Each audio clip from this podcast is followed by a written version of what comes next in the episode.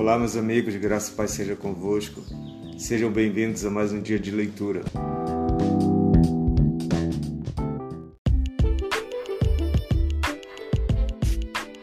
Houve um homem de Ramataim Zofim, da região montanhosa de Efraim, cujo nome era Eucana, filho de Jeroão, filho de Eliú, filho de Tou, filho de Zufi, Efraimita. Tinha ele duas mulheres. Uma se chamava Ana e a outra Penina. Penina tinha filhos, Ana, porém, não os tinha. Este homem subia da sua cidade de ano em ano a adorar e sacrificar ao Senhor dos Exércitos, em Siló. Estavam ali os dois filhos de Eli, Ofni e Finéias, como sacerdotes do Senhor. No dia em que Eucana oferecia o seu sacrifício, dava a ele porções deste a Penina, sua mulher, e a todos os seus filhos e filhas. A Ana, porém, dava a porção dupla, porque ele a amava, ainda mesmo que o Senhor a houvesse deixado estéril. A sua rival a provocava excessivamente para, para a irritar, porquanto o Senhor lhe havia cerrado a madre. E assim o fazia ele de ano em ano, e todas as vezes que Ana subia à casa do Senhor, a outra a irritava, pelo que chorava e não comia. Então Eucana, seu marido, lhe disse: Ana, por que choras? E por que não comes? E por que estás de coração triste? Não te sou eu melhor do que dez filhos? Após terem comido e bebido em Siló, estando Eli, o sacerdote, assentado numa cadeira junto a um pilar do templo do Senhor, levantou-se Ana e, com amargura de alma, orou ao Senhor e chorou abundantemente. E fez um voto dizendo: Senhor dos exércitos, se benignamente atentares para a aflição da tua serva e de mim te lembrares, e da tua serva te não esqueceres, e lhe deres um filho varão, ao Senhor o darei por todos os dias da sua vida, e sobre a sua cabeça não passará navalha.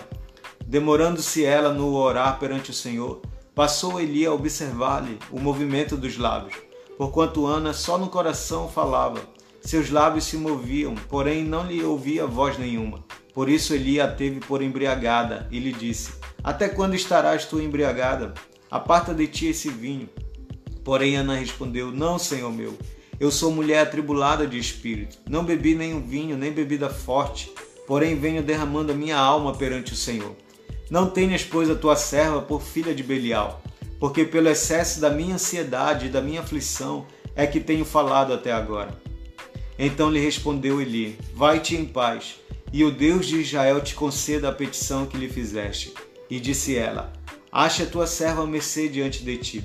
Assim a mulher se foi seu caminho e comeu, e o seu semblante já não era triste. Levantaram-se de madrugada e adoraram perante o Senhor, e voltaram e chegaram à sua casa, a Ramá. Eucana coabitou com Ana, sua mulher, e lembrando-se dela, o Senhor, ela concebeu e, passando o devido tempo, teve um filho. Aqui chamou Samuel, pois dizia: Do Senhor o pedi. Subiu Eucana, seu marido, com toda a sua casa a oferecer ao Senhor o sacrifício anual e a cumprir o seu voto. Ana, porém, não subiu e disse a seu marido: Quando for um menino desmamado, levá-lo-ei para ser apresentado perante o Senhor e para lá ficar para sempre. Respondeu-lhe Eucana, seu marido: Faz o que melhor te agrade, fica até que o desmames. Tão somente confirme o Senhor a sua palavra. Assim ficou a mulher e criou o filho ao peito até que o desmamou. Havendo-o desmamado, levou-o consigo com um novilho de três anos um efa de farinha e um odre de vinho e o apresentou à casa do Senhor a Siló. Era um menino ainda muito criança. Imolaram o novilho e trouxeram o menino a Eli. E disse ela: Ah, meu senhor, tão certo como vives, eu sou aquela mulher que aqui esteve contigo orando ao Senhor.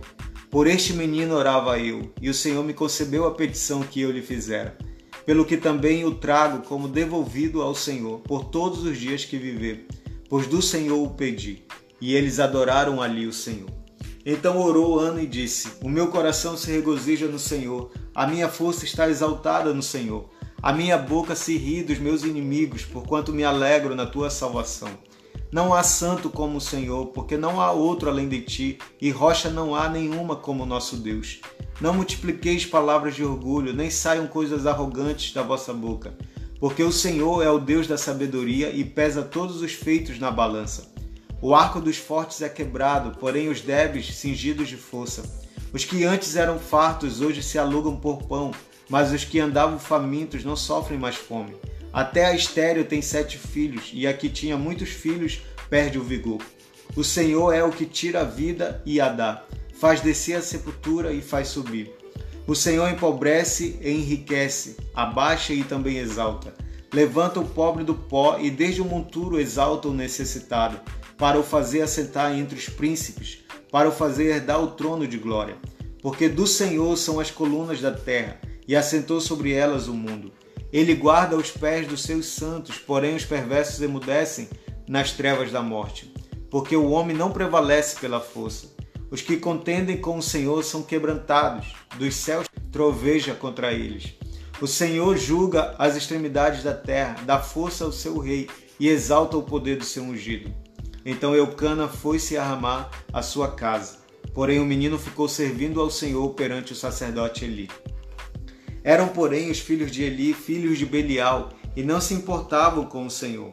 Pois o costume daqueles sacerdotes com o povo era que, oferecendo alguém sacrifício, vinha o moço do sacerdote, estando se cozendo a carne, com um garfo de três dentes na mão, e metia-o na caldeira ou na panela, ou no tacho, ou na marmita, e tudo quanto o garfo tirava o sacerdote tomava para si.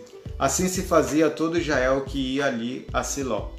Antes de se queimar a gordura, vinha o moço do sacerdote e dizia ao homem que sacrificava: Dá essa carne para assar o sacerdote, porque não aceitará de ti carne cozida senão crua. Se o ofertante lhe respondia: Queime-se primeiro a gordura e depois tomarás quanto quiseres. Então ele lhe dizia: Não, porém hás de me dar, hás de me dar agora, senão tomá-la-ei à força. Era, pois, muito grande o pecado destes moços perante o Senhor, porquanto eles desprezavam a oferta do Senhor. Samuel ministrava perante o Senhor, sendo ainda menino, vestido de uma estola sacerdotal de linho. Sua mãe lhe fazia uma túnica pequena e de ano em ano lhe a trazia quando com seu marido subia a oferecer o sacrifício anual. Eli abençoava a Eucana e a sua mulher e dizia: O Senhor te dê filhos desta mulher, em lugar do filho que devolveu ao Senhor. E voltavam para sua casa. Abençoou, pois, o Senhor a Ana, e ela concebeu e teve três filhos e duas filhas. E o jovem Samuel crescia diante do Senhor. Era, porém, Eli já muito velho e ouvia tudo quanto seus filhos faziam a todo Israel e de como se deitavam com as mulheres que serviam à porta da tenda da congregação. E disse-lhes: Por que fazeis estas coisas? Pois de todo este povo ouço constantemente falar do vosso mau procedimento. Não, filhos meus, porque não é boa fama esta que ouço. Estás fazendo transgredir o povo do Senhor. Pecando o homem contra o próximo, Deus lhe será o árbitro. Pecando, porém, contra o Senhor, quem intercederá por ele? Entretanto, não ouviram a voz de seu pai, porque o Senhor os queria matar. Mas o jovem Samuel crescia em estatura e no favor do Senhor e dos homens. Veio um homem de Deus a Eli e lhe disse: Assim diz o Senhor: Não me manifestei, na verdade, à casa de teu pai, estando os israelitas ainda no Egito, na casa de Faraó? Eu o escolhi dentre todas as tribos de Israel para ser o meu sacerdote para subir ao meu altar, para queimar o incenso e para trazer a estola sacerdotal perante mim. E dei à casa de teu pai todas as ofertas queimadas dos filhos de Israel. Por que pisais aos pés os meus sacrifícios e as minhas ofertas de manjares que ordenei se me fizesse na minha morada? E tu, por que honras a teus filhos mais do que a mim, para tu e eles vos engordardes das melhores de todas as ofertas do meu povo de Israel? Portanto, diz o Senhor, Deus de Israel: na verdade, dissera eu que a tua casa e a casa de teu pai andariam diante de mim perpetuamente. Porém, agora diz o Senhor: Longe de mim tal coisa, porque aos que me honram, honrarei, porém aos que me desprezam serão desmerecidos. Eis que vem dias em, em que cortarei o teu braço e o braço da casa de teu pai, para que não haja mais velho nenhum em tua casa. E verás o aperto da morada de Deus, a um tempo com o bem que fará Israel e jamais haverá velho em tua casa. O homem, porém, da tua linhagem, quem eu não afastar do meu altar, será para te consumir os olhos e para te entristecer a alma. E todos os descendentes da tua casa morrerão na flor da idade. Ser-te-á por sinal o que sobrevirá a teus dois filhos, a Ofne e Finéias. Ambos morrerão no mesmo dia. Então suscitarei para mim um sacerdote fiel, que procederá segundo o que tenho no coração e na mente. Edificar-lhe-ei uma casa estável, e andará ele diante do meu ungido para sempre. Será que todo aquele que restar da tua casa virá inclinar-se diante dele? Para obter uma moeda de prata e um bocado de pão, e dirá: Rogo-te que me admitas a algum dos cargos sacerdotais, para ter um pedaço de pão que coma. O jovem Samuel servia ao Senhor perante Eli. Naqueles dias a palavra do Senhor era muito rara, as visões não eram frequentes. Certo dia, estando deitado no lugar acostumado, o sacerdote Eli, cujos olhos já começavam a escurecer-se a ponto de não poder ver, e tendo-se deitado também Samuel no templo do Senhor, em que estava a arca, antes que a lâmpada de Deus se apagasse, o Senhor chamou o menino: Samuel, Samuel. Este respondeu: Eis-me aqui. Correu a Eli e disse: Eis-me aqui, pois tu me chamaste. Mas ele disse: Não te chamei, torna a deitar-te. Ele se foi e se deitou. Tornou o Senhor a chamar: Samuel. Este se levantou, foi a Eli e disse: Eis-me aqui, pois tu me chamaste. Mas ele disse: Não te chamei, meu filho, torna a deitar-te. Porém, Samuel ainda não conhecia o Senhor e ainda não lhe tinha sido manifestada a palavra do Senhor. O Senhor, pois, tornou a chamar Samuel terceira vez, e ele se levantou e foi a Eli e disse: Eis-me aqui, pois tu me chamaste. Então entendeu Eli que era o Senhor quem chamava o jovem. Por isso Eli disse a Samuel: Vai deitar-te. Se alguém te chamar, dirás: Fala, Senhor, porque o teu servo ouve. E foi Samuel para o seu lugar e se deitou. Então veio o Senhor e ali esteve e chamou como das outras vezes: Samuel, Samuel.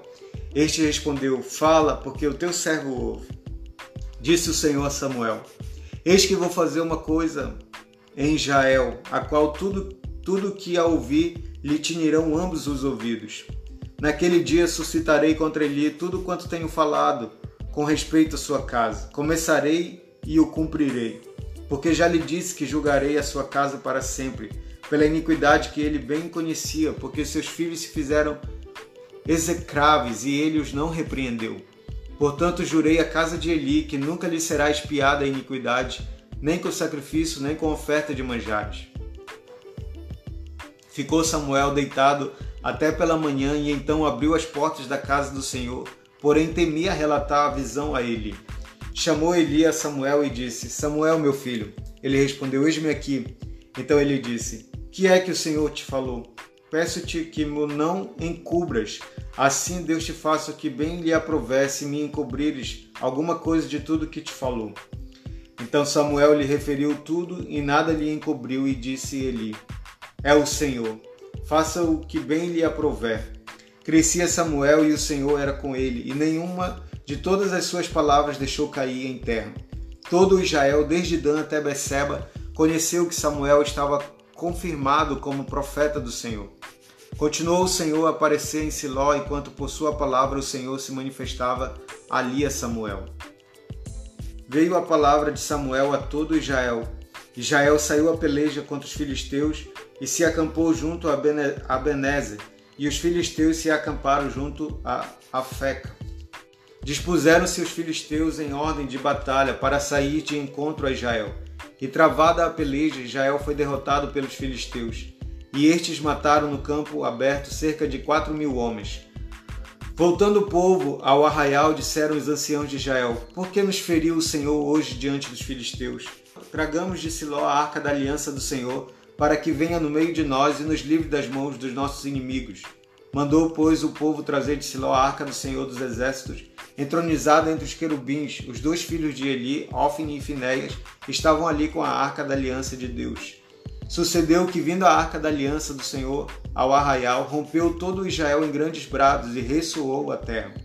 Ouvindo os filisteus a voz do júbilo, disseram: Que voz de grande júbilo é esta no arraial dos hebreus?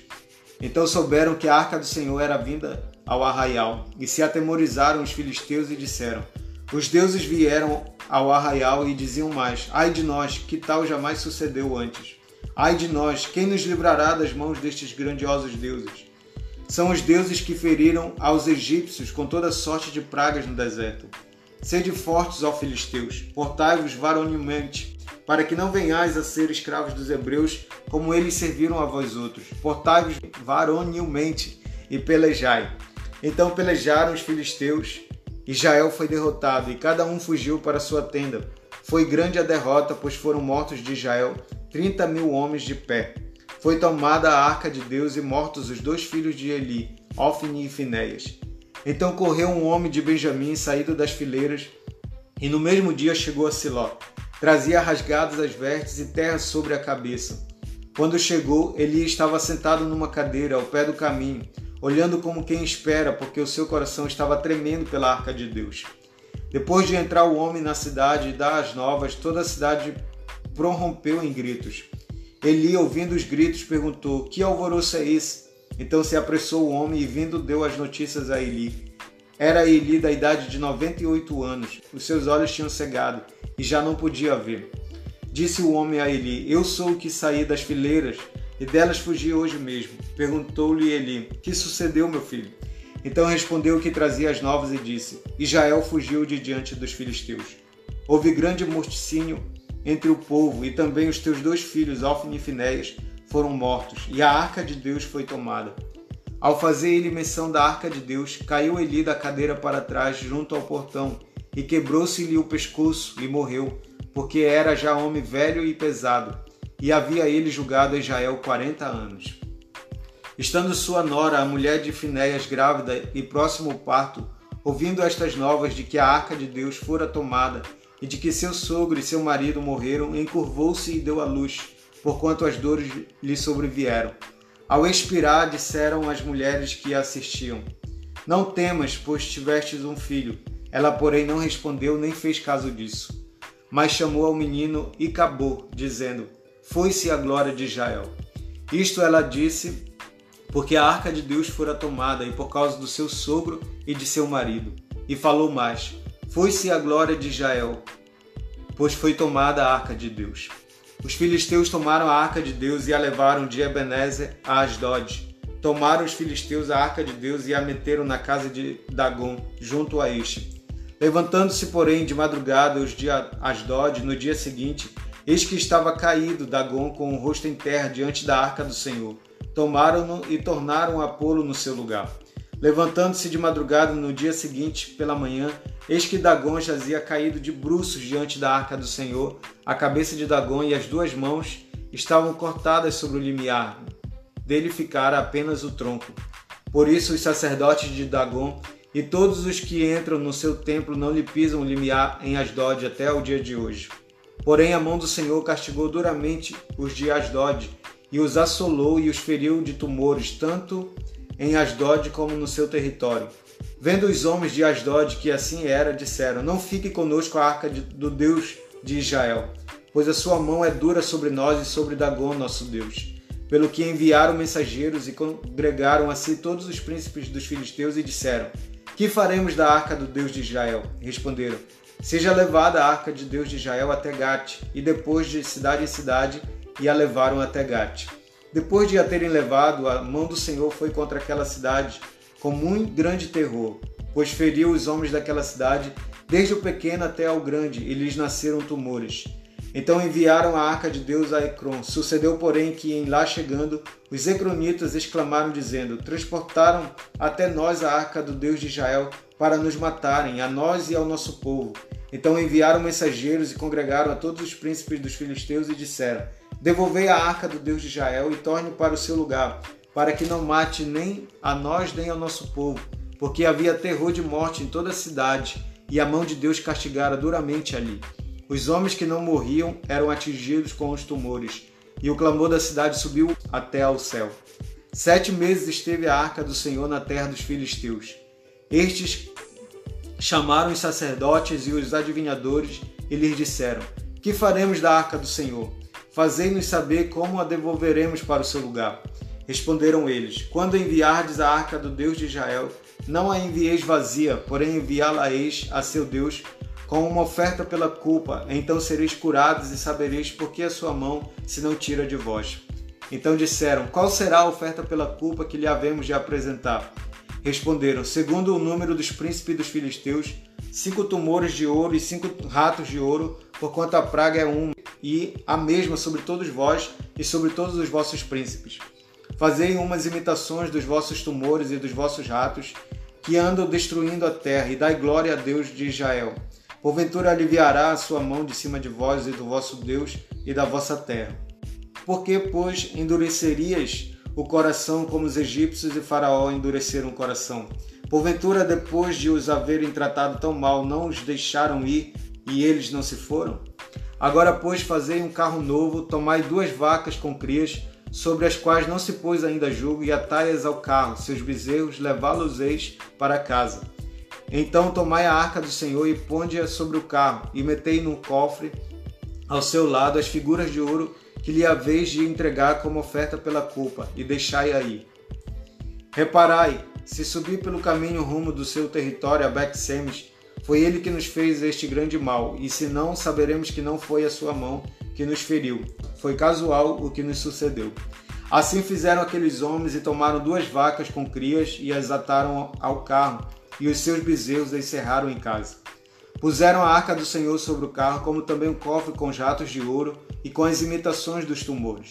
As vacas se encaminharam diretamente para Bet-Semes e andando e berrando, seguiam sempre por esse mesmo caminho, sem se desviarem nem para a direita nem para a esquerda. Os príncipes dos filisteus foram atrás delas até ao território de Bet-Semes. Andavam os de Bet-Semes fazendo a cega do trigo no vale e levantando os olhos viram a arca e vendo-a se alegraram. O carro veio ao campo de Josué, o Bet-Semita, e parou ali onde havia uma grande pedra. Fenderam a madeira de, do carro e ofereceram as vacas ao Senhor em holocausto. Os levitas desceram a arca do Senhor, como também o cofre que estava junto a ela, em que estavam as obras de ouro, e os puseram sobre a grande pedra, sobre a grande pedra.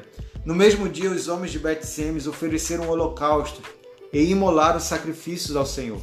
Viram aquilo os cinco príncipes filisteus e voltaram para Ecrón no mesmo dia. São estes, pois, os tumores de ouro que enviaram os filisteus ao Senhor como oferta pela culpa. Por Asdod, um, por Gaza, outro, por Askelon, outro, por Gate, outro, por Ecrón, outro.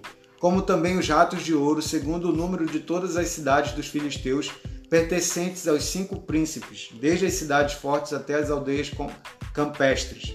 A grande pedra sobre a qual puseram a arca do Senhor está até o dia de hoje no campo de Josué, o Bet-Semita.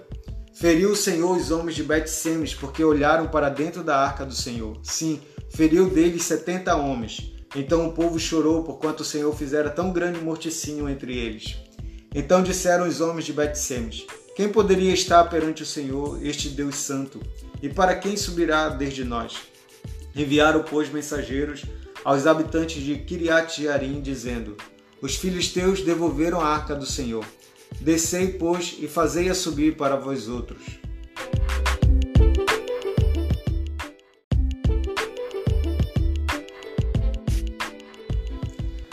Então vieram os homens de Kiriat Jearim e levaram a arca do Senhor à casa de Abinadab, no outeiro, e consagraram Eleazar, seu filho, para que guardasse a arca do Senhor.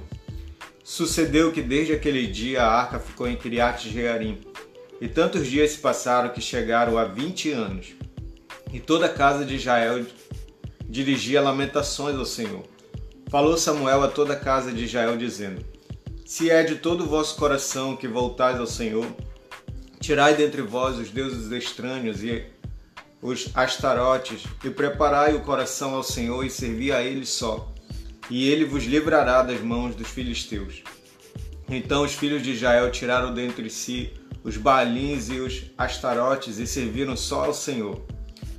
Disse mais Samuel: Congregai todo Israel em Mispa e orarei por vós ao Senhor.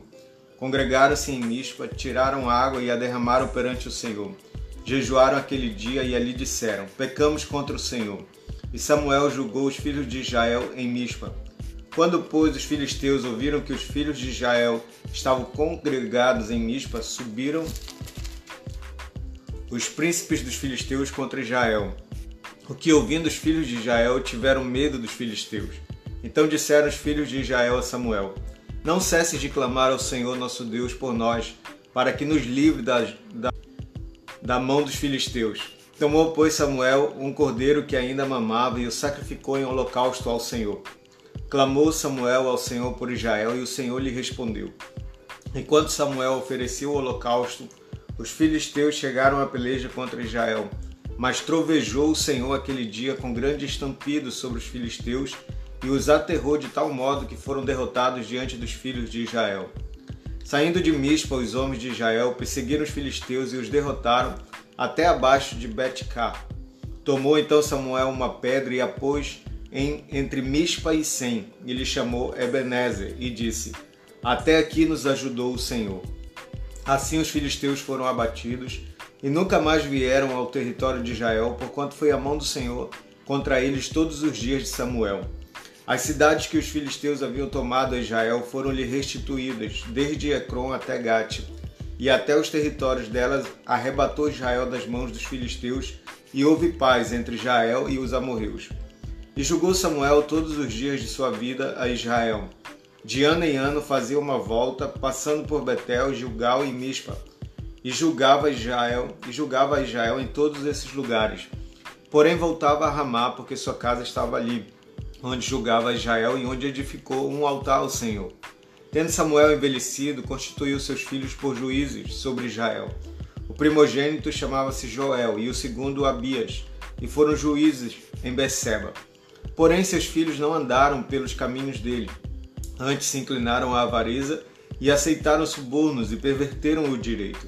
Então os anciãos todos de Israel se congregaram e vieram a Samuel a Ramá e lhe disseram: Vê, já estás velho, e teus filhos não andam pelos teus caminhos. Constitui-nos, pois, agora um rei sobre nós, para que nos governe, como o tem todas as nações. Porém, esta palavra não agradou a Samuel quando disseram: Dá-nos um rei para que nos governe. Então Samuel orou ao Senhor. Disse o Senhor a Samuel: Atende a voz do povo em tudo quanto te diz, pois não te rejeitou a ti, mas a mim, para eu não reinar sobre ele. Segundo todas as obras que fez desde o dia em que o tirei do Egito até hoje, pois a mim me deixou e a outros deuses serviu, assim também o faz a ti. Agora, pois, atende a sua voz Porém, adverte-o solenemente e explica-lhe qual será o direito do rei que houver de reinar sobre ele. Referiu Samuel todas as palavras do Senhor ao povo que lhe pediam um rei e disse: Este será o direito do rei que houver de reinar sobre vós. Ele tomará os vossos filhos e os empregará no serviço dos seus carros e como seus cavaleiros para que corram adiante deles. E os porá uns por capitães de mil e capitães de cinquenta, outros para lavrarem os seus campos e ceifarem as suas messas, e outros para fabricarem suas armas de guerra e o, e o aparelhamento de seus carros. Tomará as vossas filhas para perfumistas, cozinheiras e padeiras. Tomará o melhor das vossas lavouras e das vossas vinhas, e dos vossos olivais, e o dará aos seus servidores. As vossas sementeiras e as vossas vinhas dizimará para dar a seus oficiais e aos seus servidores também tomará os vossos servos e as vossas servas, e os vossos melhores jovens, e os vossos jumentos, e os empregará no seu trabalho. Dizimará o vosso rebanho, e vós lhe sereis por servos. Então naquele dia clamareis por causa do vosso rei que houverdes escolhido, mas o Senhor não vos ouvirá naquele dia. Porém o povo não atendeu a voz de Samuel e disse: Não, mas teremos um rei sobre nós, para que sejamos também como todas as nações. O nosso rei poderá governar-nos sair adiante de nós e fazer as nossas guerras. Ouvindo, pois, Samuel todas as palavras do povo, as repetiu perante o Senhor. Então o Senhor disse a Samuel: Atende a sua voz e estabelece-lhe um rei. Samuel disse aos filhos de Israel: Volte cada um para a sua cidade. Havia um homem de Benjamim, cujo nome era Quis, filho de Abiel, filho de Zeró, filho de Becorate, filho de Afias, benjamita, homem de bens. Tinha ele um filho cujo nome era Saul, moço e tão belo que entre os filhos de Israel não havia outro mais belo do que ele. Desde os ombros para cima sobressaía todo o povo. Extraviaram-se as jumentas de Quis, pai de Saul. Disse Quis a Saul, seu filho: Toma agora contigo um dos moços, dispõe-te e vai procurar as jumentas. Então, atravessando a região montanhosa de Efraim e a terra de Salisa, não as acharam. Depois passaram a terra de Salim, porém elas não estavam ali. Passaram ainda a terra de Benjamim, todavia não as acharam. Vindo eles então à terra de Zuf, Saul disse para o seu moço com quem ele ia: Vem e voltemos. Não suceda que meu pai deixe de preocupar-se com as jumentas e se aflija por causa de nós. Porém ele lhe disse: Nesta cidade há um homem de Deus e é muito estimado. Tudo, tudo quanto ele diz sucede. Vamos-nos agora lá. mostrar-nos-á porventura o caminho que devemos seguir. Então Saul disse ao seu moço: Eis, porém, se lá formos, que levaremos então aquele homem? Porque o pão de nossos alforjes se acabou e presente não temos que levar ao homem de Deus. Que temos? O moço tornou a responder a Saul e disse: Eis que tenho ainda em mãos um quarto de ciclo de prata, o qual darei ao homem de Deus para que nos mostre o caminho. Antigamente em Israel, ainda alguém consultar a Deus dizia: Vinde, vamos ter com um vidente, porque ao profeta de hoje antigamente se chamava vidente. Então disse Saul ao moço: Dizes bem, anda, pois, vamos. E foram-se à cidade onde estava o homem de Deus. Subindo eles pela encosta da cidade, encontraram umas moças que saíam a tirar a água e lhes perguntaram: Está aqui o vidente? Elas responderam: Está. Eis aí o tens diante de ti. Apressa-te, pois, porque hoje veio a cidade, porquanto o povo oferece hoje sacrifício no alto. Entrando vós na cidade, logo o achareis, antes que suba ao alto para comer, porque o povo não comerá enquanto ele não chegar, porque ele tem de abençoar o sacrifício e só depois comem os convidados. Subi, pois agora que hoje o achareis. Subiram, pois, a cidade, ao entrarem, eis que Samuel lhes saiu ao encontro para subir ao alto. Ora, o Senhor, um dia antes de Saul chegar, o revelara a Samuel, dizendo: Amanhã, a estas horas, te enviarei um homem da terra de Benjamim, o qual ungirás por príncipe sobre o meu povo de Israel. E ele livrará o meu povo das mãos dos filisteus, porque atentei para o meu povo, pois o seu clamor chegou a mim. Quando Samuel viu a Saul, o Senhor lhe disse: Eis o homem de quem eu já te falaram. Este dominará sobre o meu povo. Saul se chegou a Samuel no meio da porta e disse: Mostra-me, peço-te, onde é aqui a casa do vidente? Samuel respondeu a Saul e disse: Eu sou o vidente. Sobe adiante de mim ao alto, hoje comereis comigo. Pela manhã te despedirei e tudo quanto está no teu coração tu declararei. Quanto às jumentas que há três dias se te perderam, não se preocupe o teu coração com elas, porque já se encontraram. E para quem está reservado tudo que é preciso em Israel, tudo que é precioso em Israel? Não é para ti e para toda a casa de teu pai? Então respondeu Saul e disse: Porventura não sou benjamita, da menor das tribos de Israel? E a minha família a menor de todas as famílias da tribo de Benjamim? Por que, pois, me falas com tais palavras? Samuel, tomando a Saul e ao seu moço, levou-os à sala de jantar e lhes deu lugar de honra entre os convidados, que eram cerca de trinta pessoas. Então disse Samuel ao cozinheiro: Traze a porção que te dei, de que te disse, põe-na à parte contigo. Tomou, pois, o cozinheiro a coxa com o que havia nela e a pôs diante de Saul. Disse Samuel: Eis que isto é o que foi reservado. Toma-o e come, pois se guardou para ti para esta ocasião, ao dizer eu: Convidei o povo. Assim comeu Saul com Samuel naquele dia. Tendo descido do alto para a cidade, falou Samuel com Saul sobre o eirado. Levantaram-se de madrugada e quase ao subir da alva, chamou Samuel a Saul ao eirado, dizendo: Levanta-te, eu irei contigo para te encaminhar. Levantou-se Saul e saíram ambos, ele e Samuel. Desciam eles para a extremidade da cidade, quando Samuel disse a Saul: Diz ao moço que passe adiante de nós, e tu, tendo ele passado, espera, que te farei saber a palavra de Deus. Tomou Samuel um vaso de azeite e lhe o derramou sobre a cabeça e o beijou e disse: Não te ungiu porventura o Senhor por príncipe sobre a sua herança, o povo de Israel? Quando te apartares hoje de mim, acharás dois homens junto ao sepulcro de Raquel no território de Benjamim, em Zelza, os quais te dirão: Acharam-se as jumentas que foste procurar, e eis que teu pai já não pensa no caso delas, e se aflige por causa de vós, dizendo: Que farei eu por meu filho? Quando dali passares adiante e chegares ao carvalho de Tabor, ali te encontrarão três homens que vão subindo a Deus a Betel, um levando três cabritos, outro três bolos de pão e outro um odre de vinho. Eles te saudarão e te darão dois pães que receberás da sua mão. Então seguirás a Gibeá Elohim, onde está a guarnição dos filisteus. E há de ser que, entrando na cidade, encontrarás um grupo de profetas que, descendo do alto, precedidos de saltérios e tambores e flautas e harpas, e eles estarão profetizando. O Espírito do Senhor se apossará de ti, e profetizarás com eles, e tu serás mudado em outro homem. Quando estes sinais te sucederem, faze o que a ocasião te pedir, porque Deus é contigo. Tu, porém, descerás adiante de mim a Gilgal, e eis que eu descerei a ti, para sacrificar holocaustos, holocausto e para apresentar ofertas pacíficas. Sete dias esperarás, até que eu venha ter contigo e, e te declare o que hás de fazer. Sucedeu, pois, que virando-se ele para despedir-se de Samuel, Deus lhe mudou o coração. E todos esses sinais se deram naquele mesmo dia. Chegando eles a Gibeá, eis que um grupo de profetas lhes saiu ao encontro. O Espírito de Deus se apossou de Saul e ele profetizou no meio deles.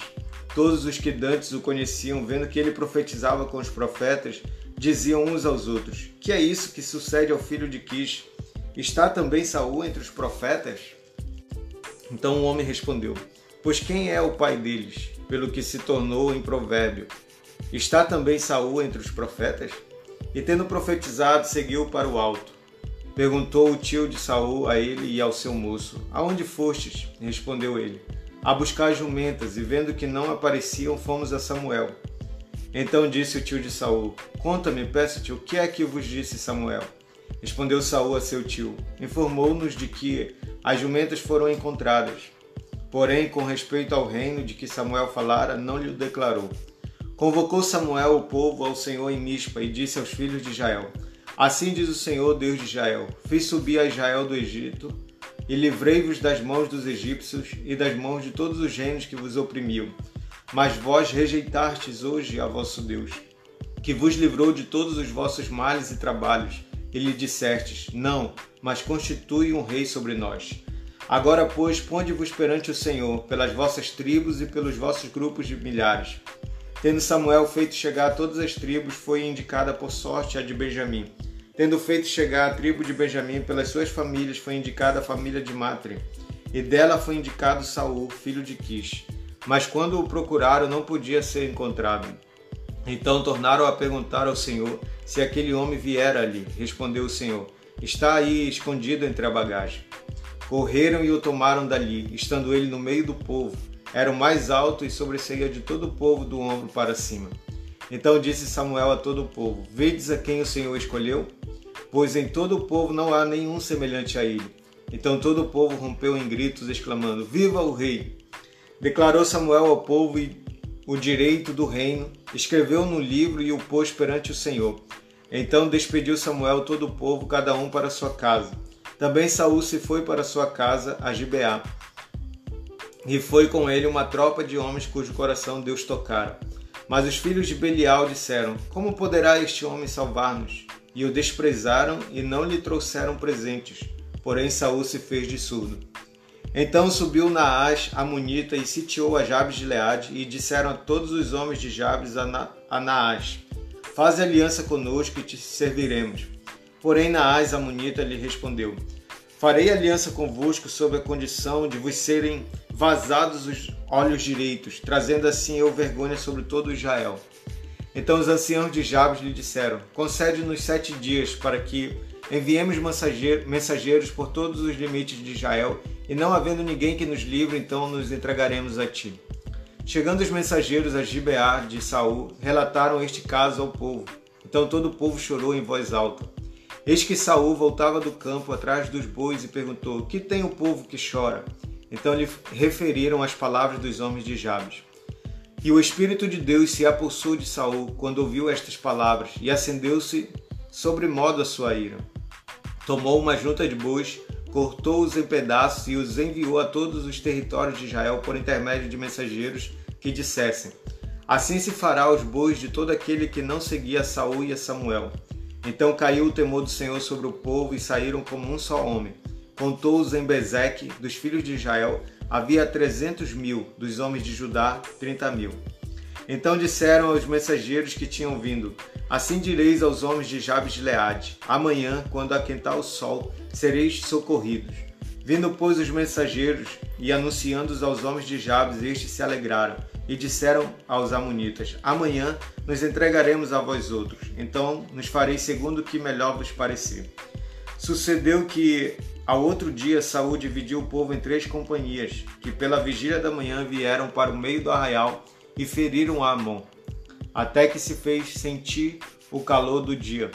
Os sobreviventes se espalharam e não ficaram dois deles juntos.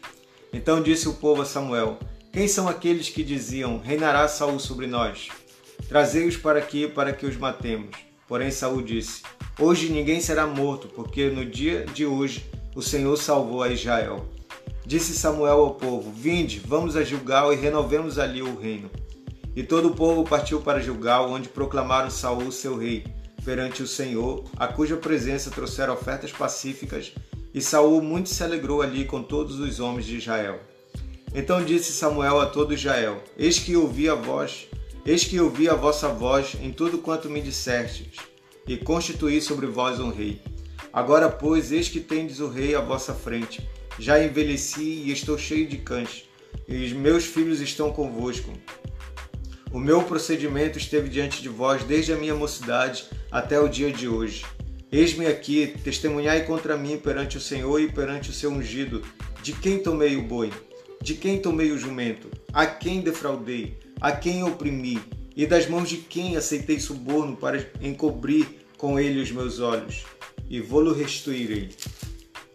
Então responderam: Em nada nos defraudaste, nem nos oprimiste, nem tomaste coisa alguma das mãos de ninguém. E ele lhes disse: O Senhor é testemunha contra vós outros, e o seu ungido é hoje testemunha de que nada tem desachado nas minhas mãos. E o povo confirmou: Deus é testemunha. Então disse Samuel ao povo: Testemunha é o Senhor que escolheu a Moisés e a Arão e tirou vossos pais da terra do Egito. Agora, pois, ponde-vos aqui e pleitearei convosco perante o Senhor relativamente a todos os seus atos de justiça que fez a vós outros e a vossos pais. Havendo entrado Jacó no Egito, clamaram vossos pais ao Senhor, e o Senhor enviou a Moisés e Arão, que os tiraram do Egito e os fizeram habitar neste lugar. Porém, esqueceram-se do Senhor seu Deus. Então os entregou nas mãos de Cícera, comandante do exército de Azor, e nas mãos dos filisteus e nas mãos do rei de Moabe, que pelejaram contra eles. E clamaram ao Senhor e disseram: Pecamos, pecamos, pois deixamos o Senhor e servimos aos balins e astarotes. Agora, pois, livra-nos das mãos dos nossos inimigos e te serviremos. O Senhor enviou a Jerubaal e a Baraque e a Jefité e a Samuel e vos livrou das mãos de vossos inimigos em redor e habitartes em segurança. Vendo vós que Naás, filho, rei dos filhos de Amon, vinha contra vós outros, me dissestes: Não, mas reinará sobre nós um rei, ao passo que o Senhor vosso Deus era o vosso rei. Agora, pois, eis aí o rei que elegestes e que pedistes, e eis que o Senhor vos deu um rei. Se temerdes ao Senhor e o servirdes, e lhe atenderdes a vós, e não lhe fordes rebeldes ao mandado, e seguirdes o Senhor vosso Deus, tanto vós como o vosso rei que governa sobre vós, bem será.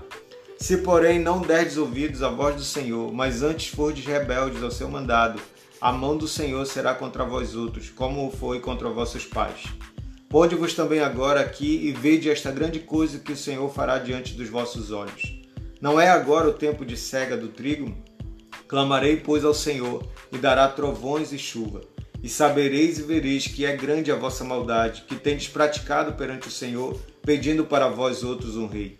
Então invocou Samuel ao Senhor, e o Senhor deu trovões e chuva naquele dia, pelo que todo o povo temeu em grande maneira, em grande maneira ao Senhor e a Samuel.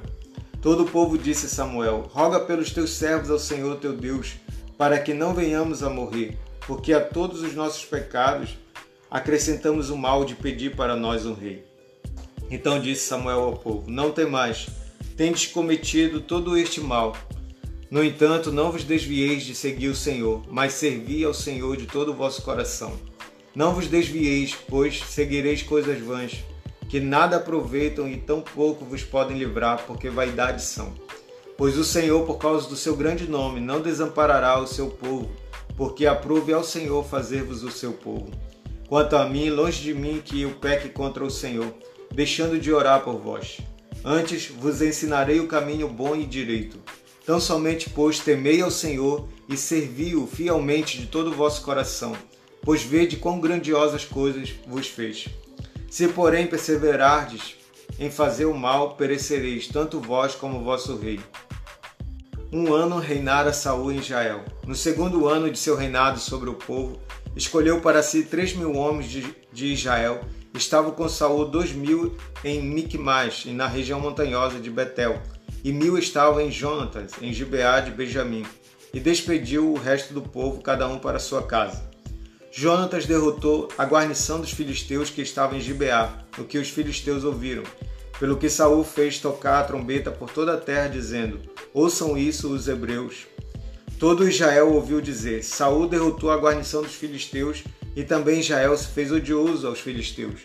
Então o povo foi convocado para junto de Saul em Gilgal. Reuniram-se os filisteus para pelejar contra Israel. Trinta mil carros e seis mil cavaleiros, e povo em multidão como a areia que está à beira do à beira-mar. E subiram e se acamparam em Micmas, ao oriente de Bet-Aven.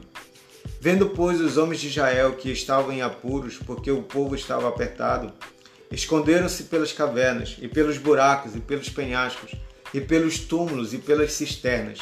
Também alguns dos hebreus passaram o Jordão para a terra de Gad e Gileade. E o povo que permaneceu com Saul, estando este ainda em Gilgal, se encheu de temor.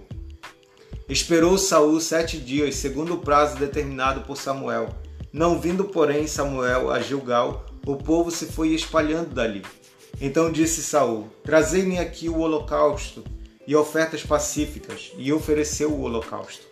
Mal acabara ele de oferecer o holocausto, eis que chega Samuel. Saul lhe saiu ao encontro para o saudar. Samuel perguntou: Que fizeste? Respondeu Saul: Vendo que o povo se ia espalhando daqui e que tu não vinhas nos dias aprazados e que os filisteus já se tinham ajuntado em Miquimais, eu disse comigo: Agora descerão os filisteus contra mim a Gilgal, e ainda não obtive a benevolência do Senhor. Forçado pelas circunstâncias, ofereci holocaustos. Então disse Samuel a Saul: Procedeste neciamente em não guardar o mandamento que o Senhor, teu Deus, te ordenou. Pois teria agora o Senhor confirmado o teu reino sobre Israel para sempre. Já agora não subsistirá o teu reino, o Senhor buscou para si um homem que lhe agrada e já lhe ordenou que seja príncipe sobre o seu povo, porquanto não guardaste o que o Senhor te ordenou. Então se levantou Samuel e subiu de Gilgal a Gibeá de Benjamim. Logo Saul contou o povo que se achava com ele, cerca de seiscentos homens. Saul e Jonatas, seu filho, e o povo que se achava com eles, ficaram em Geba de Benjamim. Porém os filisteus se acamparam em Miqumas. Os saqueadores saíram do campo dos filisteus em três tropas. Uma delas tomou o caminho de Ofra, a terra de Sual. Outra tomou o caminho de Bet-Oron e a terceira o caminho a cavaleiro do vale de Zeboim, na direção do deserto. Ora, em toda a terra de Israel nem um ferreiro se achava, porque os filisteus tinham dito, para que os hebreus não façam espada nem lança. Pelo que todo Israel tinha de descer aos filisteus para amolar a rélia do seu arado, e a sua enxada, e o seu machado, e a sua foice. Os filisteus cobravam, dois, cobravam dos israelitas dois terços de um ciclo para molar os fios das rélias e das enxadas, e um terço de um ciclo para molar machados e aguilhadas. Sucedeu que no dia da peleja não se achou nem espada nem lança na mão de nenhum do povo que estava com Saul e com Jonatas. Porém se acharam com Saul e com Jonatas, seu filho saiu a guarnição dos filisteus ao, ao desfiladeiro de Miquimais. Sucedeu que um dia disse Jonatas, filho de Saul, ao seu jovem escudeiro: Vem, passemos a guarnição dos filisteus que está do outro lado.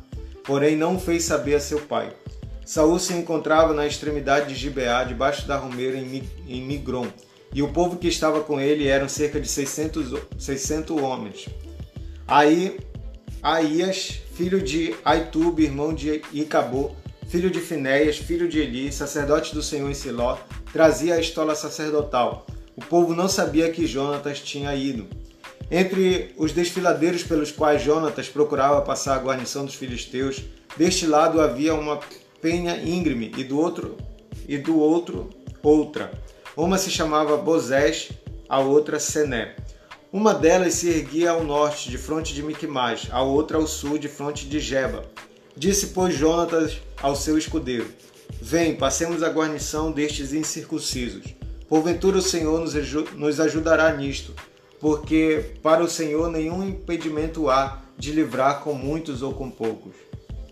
Então o seu escudeiro lhe disse: Faze tudo segundo inclinar o teu coração. Eis-me aqui contigo, a tua, a tua disposição será a minha.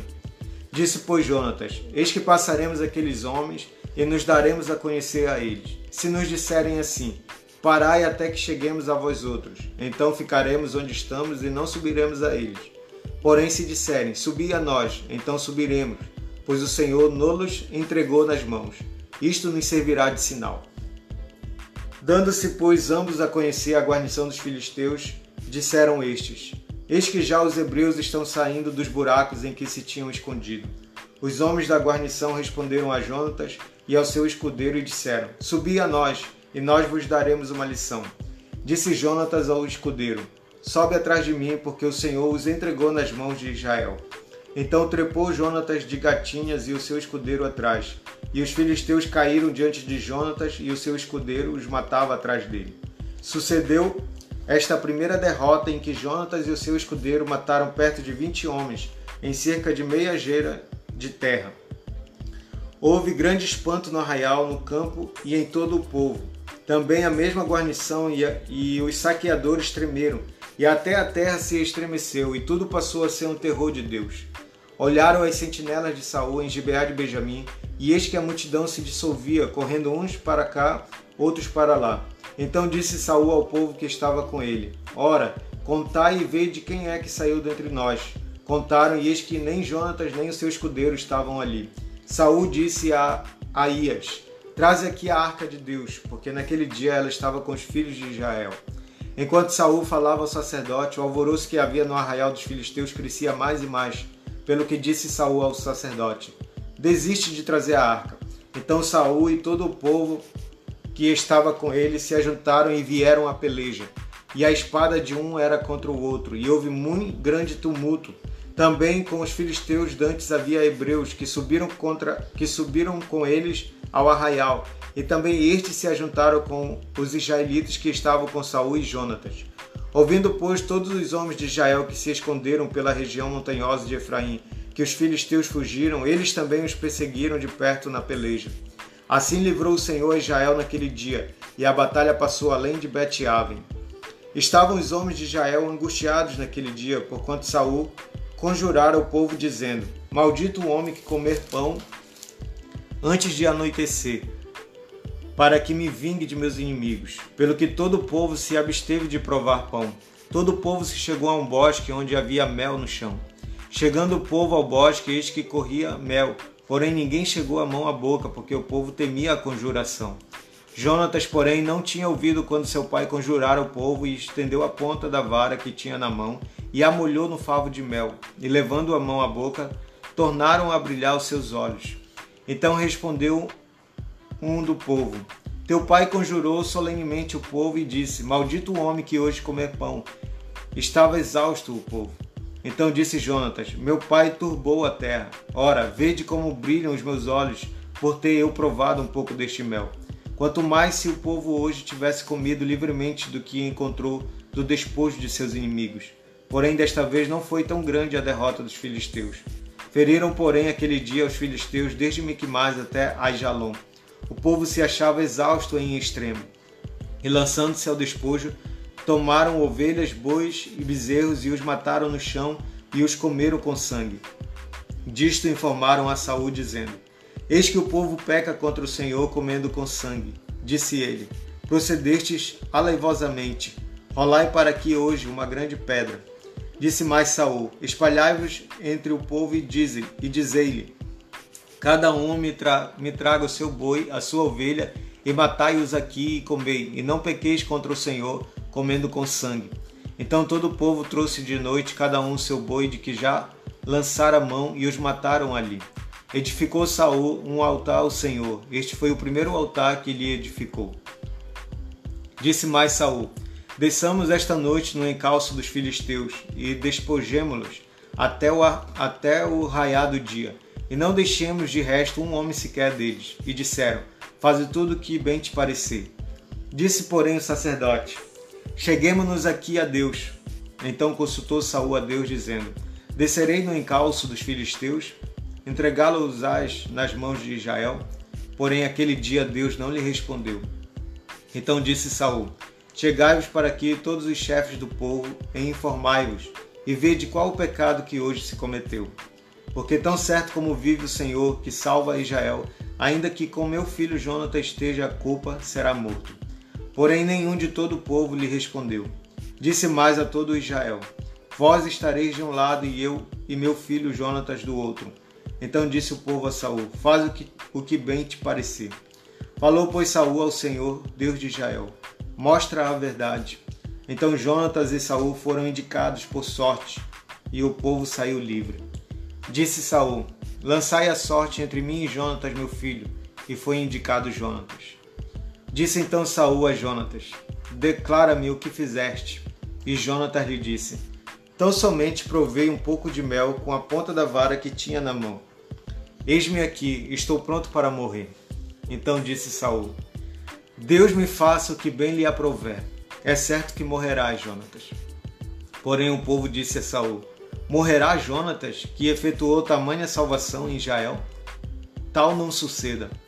Tão certo como vive o Senhor, não lhe há de cair no chão um só cabelo da cabeça. Pois foi com Deus, pois foi com Deus que fez isso hoje. Assim o povo salvou a Jonatas para que não morresse. E Saul deixou de perseguir os filisteus, e estes se foram para sua terra. Tendo Saul assumido o reinado de Israel, pelejou contra todos os seus inimigos em redor, contra Moabe, os filhos de Amon e Edom, contra os reis de Zobá e os filisteus, e para onde quer que se voltava, era vitorioso. Houve-se varonilmente e feriu os, os amalequitas e libertou a Israel das mãos dos que o saqueavam. Os filhos de Saul eram Jonatas, Isvi e Malquizua. Os nomes de suas duas filhas eram o da mais velha, Merabe, o da mais nova, Mical. A mulher de Saul chamava-se Ainoã, filha de Aimaash. O nome do general do seu exército, Abner, filho de Ner, tio de Saul. Quis era pai de Saul e Ner, pai de Abner, era filho de Abiel.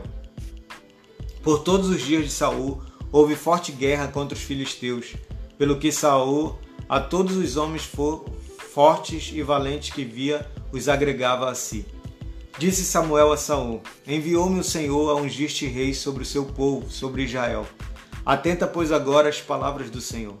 Assim diz o Senhor dos Exércitos: Castigarei Amaleque pelo que fez a Israel, ter se oposto a Israel no caminho quando este subia do Egito. Vai, pois, agora e fere a Amaleque, e destrói totalmente a tudo que tiver, e nada lhe poupes, porém matarás homem e mulher, meninos e crianças de peito, bois e ovelhas, camelos e jumentos. Saul convocou o povo e os contou em Telaim, duzentos mil homens de pé e dez mil homens de Judá. Chegando, pois, Saul à cidade de Amaleque, pôs emboscados no vale, e disse aos queneus, Ide-vos, retirai-vos e saí do meio dos amalequitas, para que eu vos não destrua juntamente com eles, porque usastes de misericórdia para com todos os filhos de Israel, quando subiram do Egito. Assim os queneus se retiraram do meio dos amalequitas, então feriu Saul os amalequitas desde Avilá até chegar a Sur, que está de frente do Egito. Tomou vivo a Agag, rei dos amalequitas, porém a todo o povo destruiu a fio de espada. E Saul e o povo pouparam Agag, e o melhor das ovelhas e dos bois, e os porém toda coisa vil e desprezível destruíram. Então veio a palavra do Senhor a Samuel dizendo: Arrependo-me de haver constituído Saul rei porquanto deixou de me seguir e não executou as minhas palavras. Então Samuel se contristou e toda se contristou e toda a noite clamou ao Senhor. Madrugou Samuel para encontrar Saul pela manhã, e anunciou-se aquele. Já chegou Saul ao Carmelo, e eis que levantou para si um, um monumento, e dando volta passou, de, passou e desceu a Gilgal. Veio, pois, Samuel a Saul, e este lhe disse: Bendito sejas tu do Senhor, executei as palavras do Senhor. Então disse Samuel: Que balido, pois, de ovelhas é este nos meus ouvidos, e o mugido de bois que ouço? Respondeu Saul: De Amaleque os trouxeram, porque o povo poupou o melhor das ovelhas e dos bois para os sacrificar ao Senhor teu Deus. O resto, porém, destruímos totalmente. Então disse Samuel a Saul: Espera, e te declararei o que o Senhor me disse esta noite. Respondeu-lhe Saul: Fala. Prosseguiu Samuel: Porventura, sendo tu pequeno aos teus olhos, não fostes por cabeça das tribos de Israel, e não te ungiu o Senhor rei sobre ele?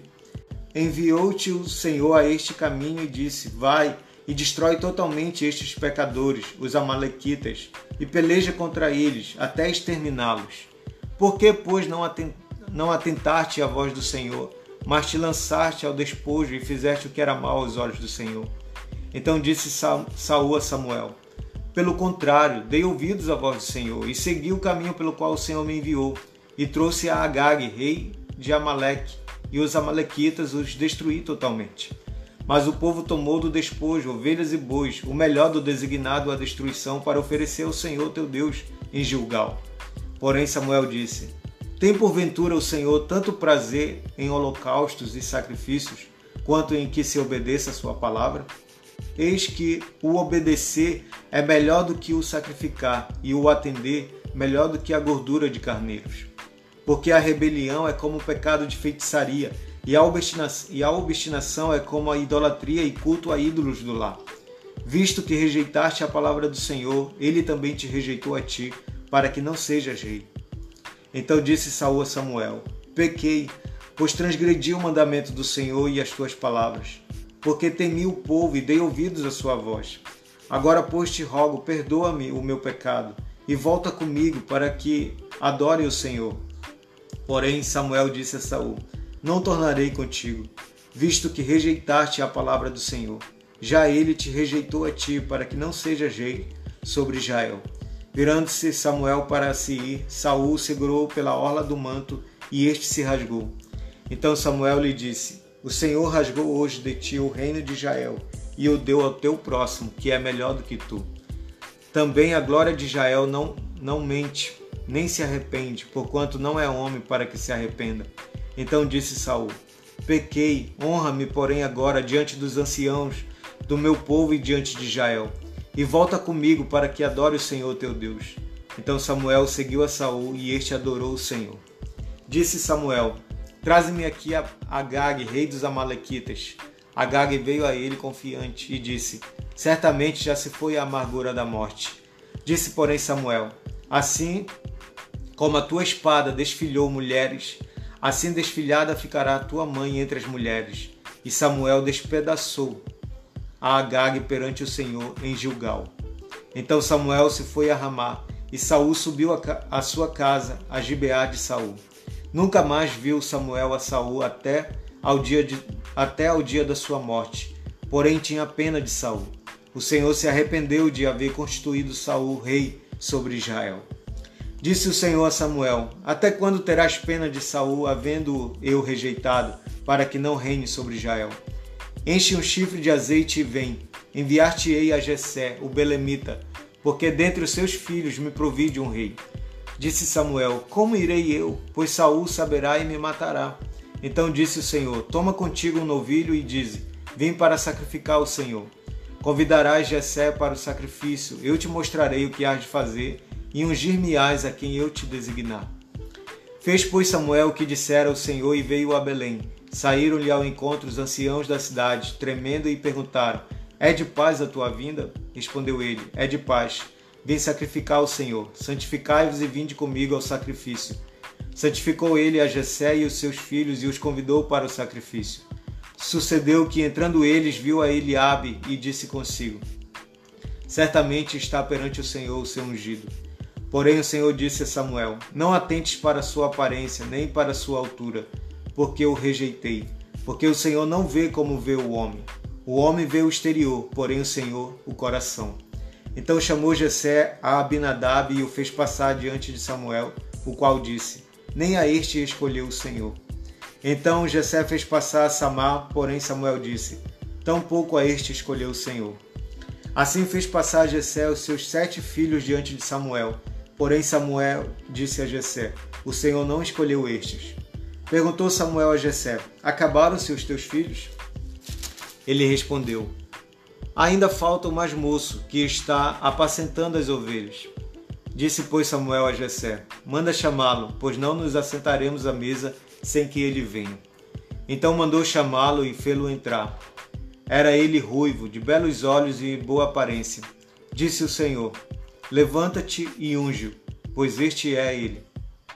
Tomou Samuel o chifre do azeite e o ungiu no meio de seus irmãos. E daquele dia em diante o Espírito do Senhor se apossou de Davi. Então Samuel se levantou e foi para Ramá. Tendo-se retirado de Saul o Espírito do Senhor, da parte deste um espírito maligno o atormentava. Então os servos de Saul lhe disseram: Eis que agora um espírito maligno enviado de Deus te atormenta. Manda, pois, Senhor nosso, que teus servos que estão em tua presença busquem, busquem um homem que saiba tocar harpa. E será que quando o espírito maligno da parte do Senhor vier sobre ti, então ele a dedilhará e te acharás melhor. Disse Saul a seus servos: Buscai-me, pois, um homem que saiba tocar bem e trazei-me. Então respondeu um dos moços e disse: Conheço um filho de Jessé, o belemita, que sabe tocar e é forte e valente, homem de guerra sisudo em palavras e de boa aparência, e o Senhor é com ele. Saiu, Saul enviou mensageiros a Jessé dizendo: Envia-me Davi, teu filho, o que está com as ovelhas. Tomou, pois, Jessé um jumento e o carregou de pão, um odre de vinho e um cabrito, e enviou-os a Saul por intermédio de Davi, seu filho. Assim Davi foi a Saul e esteve perante ele. Este o amou muito e o fez seu escudeiro. Saul mandou dizer a Jessé: Deixa estar Davi perante mim, pois me caiu em graça.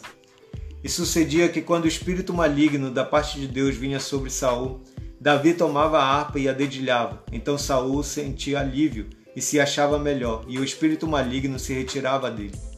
Ajuntaram os filisteus as suas tropas para a guerra e congregaram-se em Socó, que está em Judá, e acamparam-se entre Socó e Azeca, em Éfes Damim.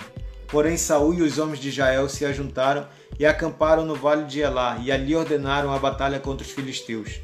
Estavam estes no monte do lado da Lém, e os, e os israelitas no outro monte do lado da Quem, e entre eles o vale. Então saiu do arraial dos filisteus um homem guerreiro, cujo nome era Golias, de Gate, da altura de seis côvados e um palmo. Trazia na cabeça um capacete de bronze e vestia uma couraça de escamas cujo peso era de cinco mil ciclos de bronze. Trazia caneleiras de bronze nas pernas e um dardo de bronze entre os ombros.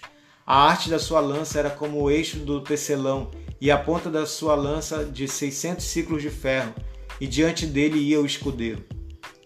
Parou, clamou às tropas de Israel e disse-lhes: Para que saís formando-vos em linha de batalha? Não sou eu filisteu e vós servos de Saul? Escolhei dentre vós um homem que desça contra mim. Se ele puder pelejar comigo e me ferir, seremos vossos servos.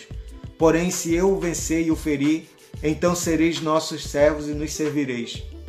Disse mais o filisteu: Hoje afronto as tropas de Israel.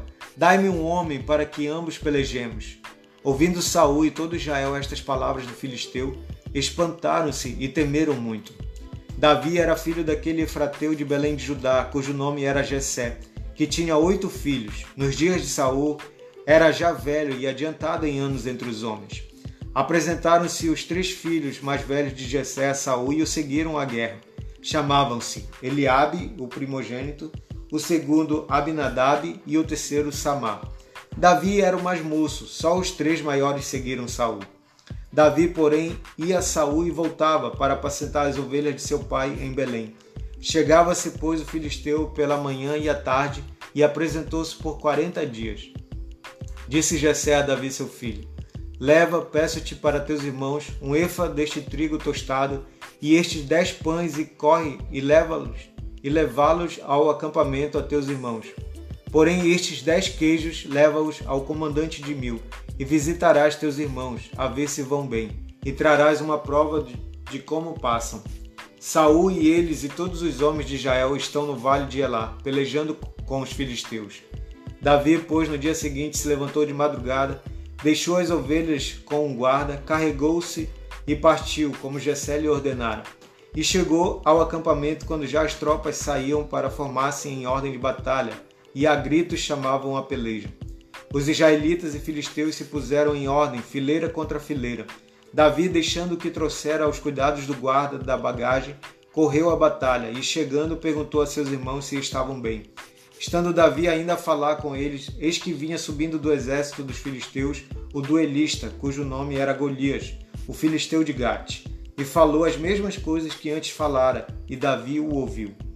Todos os israelitas, vendo aquele homem, fugiam de diante dele e temiam grandemente, e diziam uns aos outros: Vistes aquele homem que subiu? Pois subiu para afrontar Israel.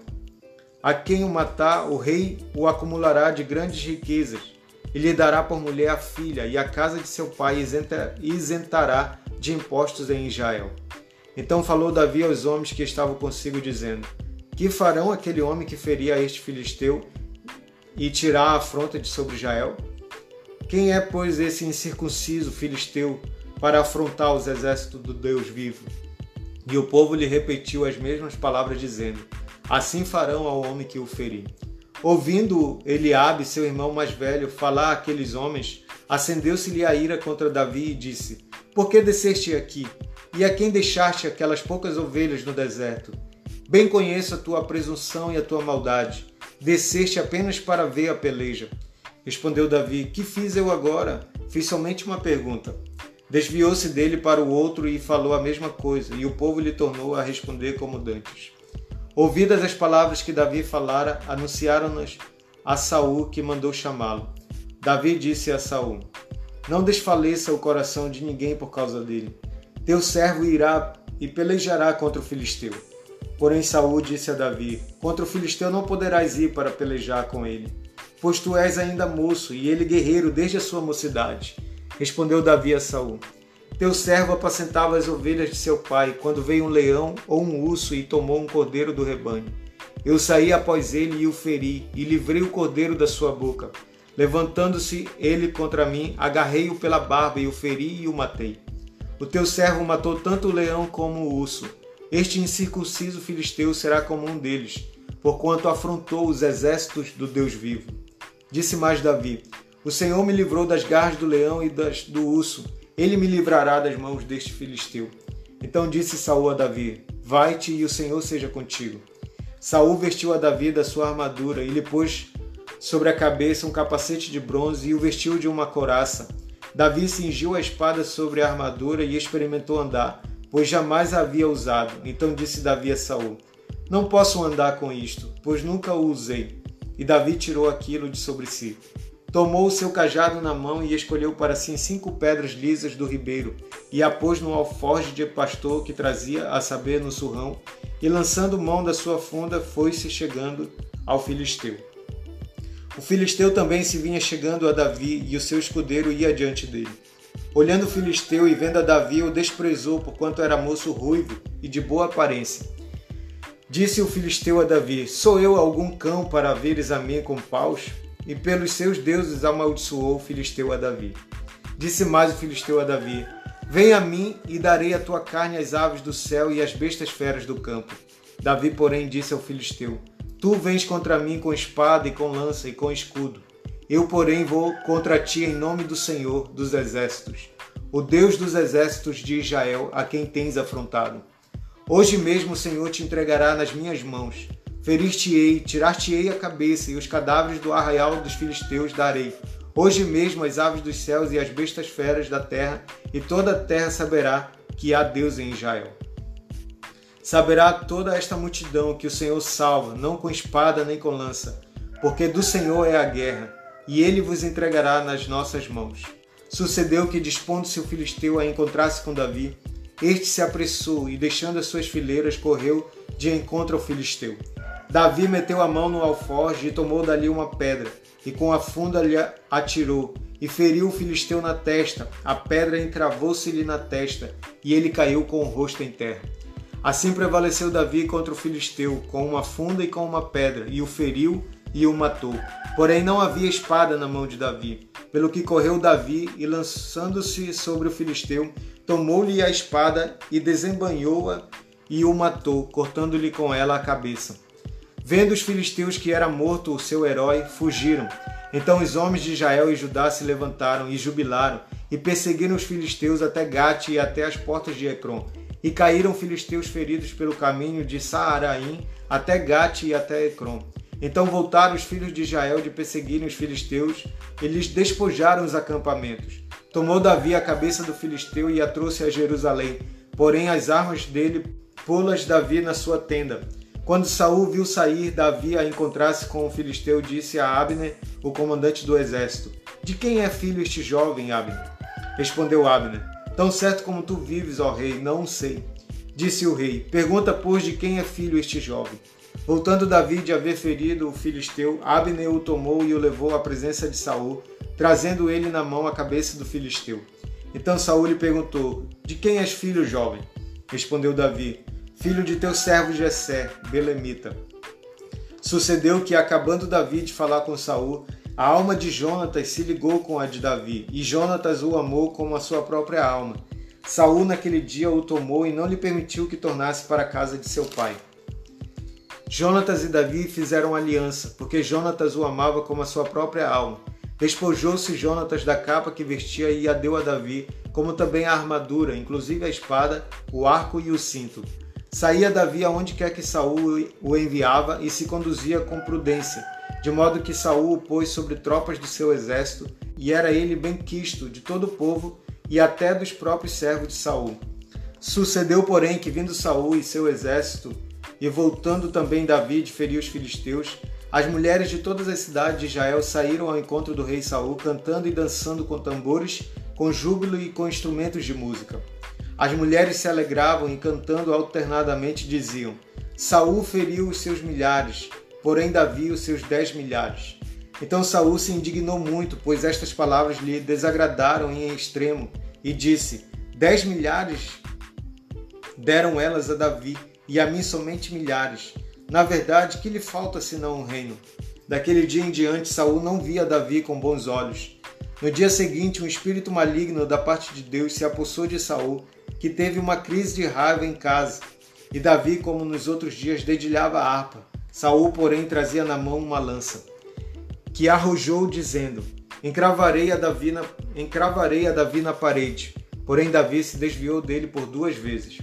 Saul temia a Davi, porque o Senhor era com este e se tinha retirado de Saul. Pelo que Saul o afastou de si e o pôs por chefe de mil. Ele fazia saídas e entradas militares diante do povo. Davi lograva bom êxito em todos os seus empreendimentos, pois o Senhor era com ele. Então, vendo Saul que Davi lograva bom êxito, tinha medo dele. Porém, todo Israel e Judá amavam Davi, porquanto fazia saídas e entradas militares diante deles. Disse Saul a Davi: Eis aqui Merabe, minha filha mais velha, que te darei por mulher. Sê-me somente filho valente e guerrei as guerras do Senhor. Porque Saul dizia consigo: Não seja contra ele a minha mão, e sim a dos filisteus. Respondeu Davi a Saul: Quem sou eu e qual é a minha vida e a família de meu pai em Israel para vir a ser eu genro do rei? Sucedeu, porém, que ao tempo em que Merab, filha de Saul, devia ser dada a Davi, foi dada por mulher a Adriel, meu latita. Mas, mas Mical, a outra filha de Saul, amava Davi. Contaram-no a Saul e isso lhe agradou. Disse Saul: Eu lhe a darei para que ela lhe sirva de laço e para que a mão dos filisteus venha ser contra ele. Pelo que Saul disse a Davi: Com esta segunda serás hoje meu genro. Ordenou Saul aos seus, aos seus servos: Falai confiadamente a Davi, dizendo: Eis que o rei tem afeição por ti, e todos os seus servos te amam. Consente, pois, em ser genro do rei. Os servos de Saul falaram estas palavras a Davi, o qual respondeu: Parece-vos coisa de somenos ser genro do rei, sendo eu homem pobre e de humilde condição? Os servos de Saul lhe referiram isto, dizendo: Tais foram as palavras que falou Davi.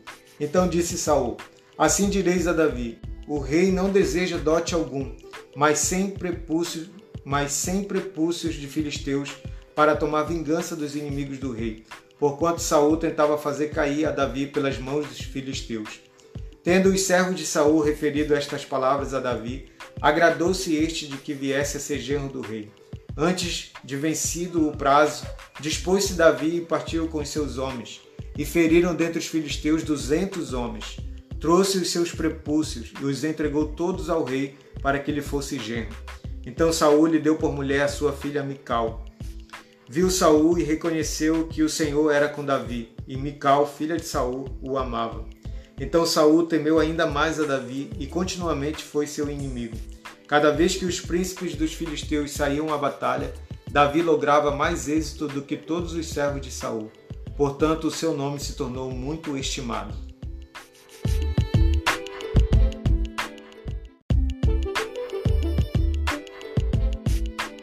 Falou Saul a Jonatas, seu filho, e a todos os servos sobre matar Davi. Jonatas, filho de Saul, muito afeiçoado a Davi, o fez saber a este dizendo: meu pai Saul procura matar-te. Acautela-te, pois, pela manhã fica num lugar oculto e esconde-te. Eu sairei e estarei ao lado de meu pai no campo onde estás. Falarei a teu respeito ao meu pai e verei o que houver e te farei saber. Então Jonatas falou bem de Davi a Saul seu pai e lhe disse: Não peque o rei contra seu servo Davi, porque ele não pecou contra ti, e os seus feitos para contigo têm sido muito importantes. Arriscando ele a vida, feriu os filisteus e efetuou o Senhor grande livramento a todo Israel. Tu mesmo ouviste e te alegraste, porque pois pecarias contra sangue inocente matando Davi sem causa? Saul atendeu a voz de Jonatas e jurou: Tão certo como vive o Senhor, ele não morrerá. Jonatas chamou a Davi, contou-lhe todas estas palavras e o levou a Saul. E esteve Davi perante este como dantes. Tornou a haver guerra, e quando Davi pelejou contra os filisteus e os feriu com grande derrota e fugiram diante dele, o espírito maligno da parte do Senhor tornou sobre Saul. Estava este assentado em sua casa e tinha na mão a sua lança, enquanto Davi dedilhava o seu instrumento músico. Procurou Saul encravar Davi na parede, porém ele se desviou do seu golpe, indo a lança ferir a parede. Então fugiu Davi e escapou. Porém Saul naquela mesma noite mandou mensageiros à casa de Davi que o vigiassem, para ele o matar pela manhã. Disto soube Davi por Mical, sua mulher, que lhe disse: Se não salvares a tua vida esta noite, amanhã serás morto. Então Mical desceu Davi por uma janela e ele se foi, fugiu e escapou. Mical tomou um ídolo do lar e o deitou na cama, e pôs-lhe a cabeça um tecido de pelos de cabra e o cobriu com o um manto. Tendo Saul enviado mensageiros que trouxessem Davi, ela disse: Está doente. Então Saul mandou mensageiros que vissem Davi, ordenando-lhes: Trazei-mo mesmo na cama para que o mate. Vindo, pois, os mensageiros, eis que estava na cama o ídolo do lar e o tecido de pelos de cabra ao redor de sua cabeça. Então disse Saul a Mical: por que assim me enganaste e deixaste ir e escapar o meu inimigo? Respondeu-lhe Mical, porque ele me disse, deixa-me ir, senão eu te mato. Assim Davi fugiu e escapou e veio a Samuel a Ramá. Ele contou tudo quanto Saul lhe fizera, e se retiraram, ele e Samuel, e ficaram na casa dos profetas. Foi dito a Saul: Eis que Davi está na casa dos profetas em Ramá. Então enviou Saul mensageiros para trazerem Davi, os quais viram um grupo de profetas profetizando, onde estava Samuel que lhes presidia. E o espírito de Deus veio sobre os mensageiros de Saul e também eles profetizaram. Avisado disto, Saul enviou outros mensageiros e também estes profetizaram. Então enviou Saul ainda uns terceiros, os quais também profetizaram. Então foi também ele mesmo a Ramá e chegando ao poço grande que estava em seco, perguntou: Onde estão Samuel e Davi? Responderam-lhe: Eis que estão na casa dos profetas em Ramá. Então foi para a casa dos profetas em Ramá, e o mesmo Espírito de Deus veio sobre ele, que caminhando profetizava até chegar à casa dos profetas em Ramá. Também ele despiu a sua túnica e profetizou diante de Samuel, e sem ela esteve deitado em terra todo aquele dia e toda aquela noite, pelo que se diz: Está também Saul entre os profetas? Então fugiu Davi da casa dos profetas em Ramá e veio e disse a Jonatas: Que fiz eu? Qual é a minha culpa e qual é o meu pecado diante de teu pai que procura tirar minha vida? Ele lhe respondeu: Tal não suceda, não serás morto. Meu pai não faz coisa nenhuma, nem grande nem pequena, sem primeiro me dizer. Por que, pois, meu pai me ocultaria isso? Não há, não há nada disso. Então Davi respondeu enfaticamente: muito bem sabe teu pai que da tua parte achei mercê, pelo que disse comigo. Não saiba isto, Jonatas, para que não se entristeça. Tão certo como vive o Senhor e tu vives, Jonatas. Apenas há um passo entre mim e a morte.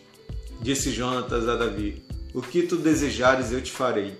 Disse Davi a Jonatas: Amanhã é a festa da lua nova, em quem sem falta deveria sentar-me com o rei para comer mas deixa-me ir e esconder-me-ei no campo até a terceira até a terceira tarde. Se teu pai notar minha ausência, dirás: Davi me pediu muito que o deixasse ir a toda pressa a Belém, sua cidade, porquanto se faz lá o sacrifício anual para toda a família. Se disser assim, está bem, então teu servo terá paz. Porém, se muito se indignar, sabe que já o mal está de fato determinado por ele. Usa, por de misericórdia para com teu servo, porque ele fizeste entrar contigo em aliança no Senhor. Se, porém, há em mim culpa, mata-me tu mesmo, porque me levarias a teu pai? Então disse Jonatas: Longe de ti tal coisa. Porém, se de alguma sorte soubesse que já este mal estava de fato determinado por meu pai, para que viesse sobre ti, não te declararia eu? Perguntou Davi a Jonatas: Quem tal me fará saber se por acaso teu pai te responder asperamente? Então disse Jonatas a Davi: Vem e saiamos ao campo. E saíram. E disse Jonatas a Davi: O Senhor Deus de Israel seja testemunha Amanhã ou depois de amanhã, a estas horas sondarei meu pai, se algo houver favorável a Davi, eu te mandarei dizer. Mas se meu pai quiser fazer-te mal, faça com Jonatas o Senhor o que a este aprouver. Se não tu fizer saber eu, e não te deixar ir embora para que sigas em paz. E seja o Senhor contigo, como tem sido com meu pai. Se eu então ainda viver, porventura não usarás para comigo da bondade do Senhor para que não morra?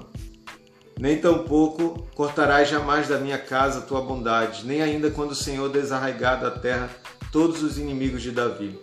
Assim fez Jonatas aliança com a casa de Davi, dizendo: Vingue o Senhor os inimigos de Davi. Jonatas fez jurar a Davi de novo, pelo amor que este lhe tinha, porque Jonatas o amava com todo o amor da sua alma. Disse-lhe Jonatas: Amanhã é a festa da lua nova. Perguntar-se-á por ti, porque o teu lugar estará vazio.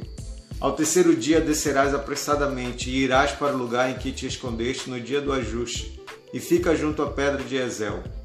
Atirarei três flechas para aquele lado, como quem atira ao alvo. Eis que mandarei um moço e lhe direi: Vai, procura as flechas.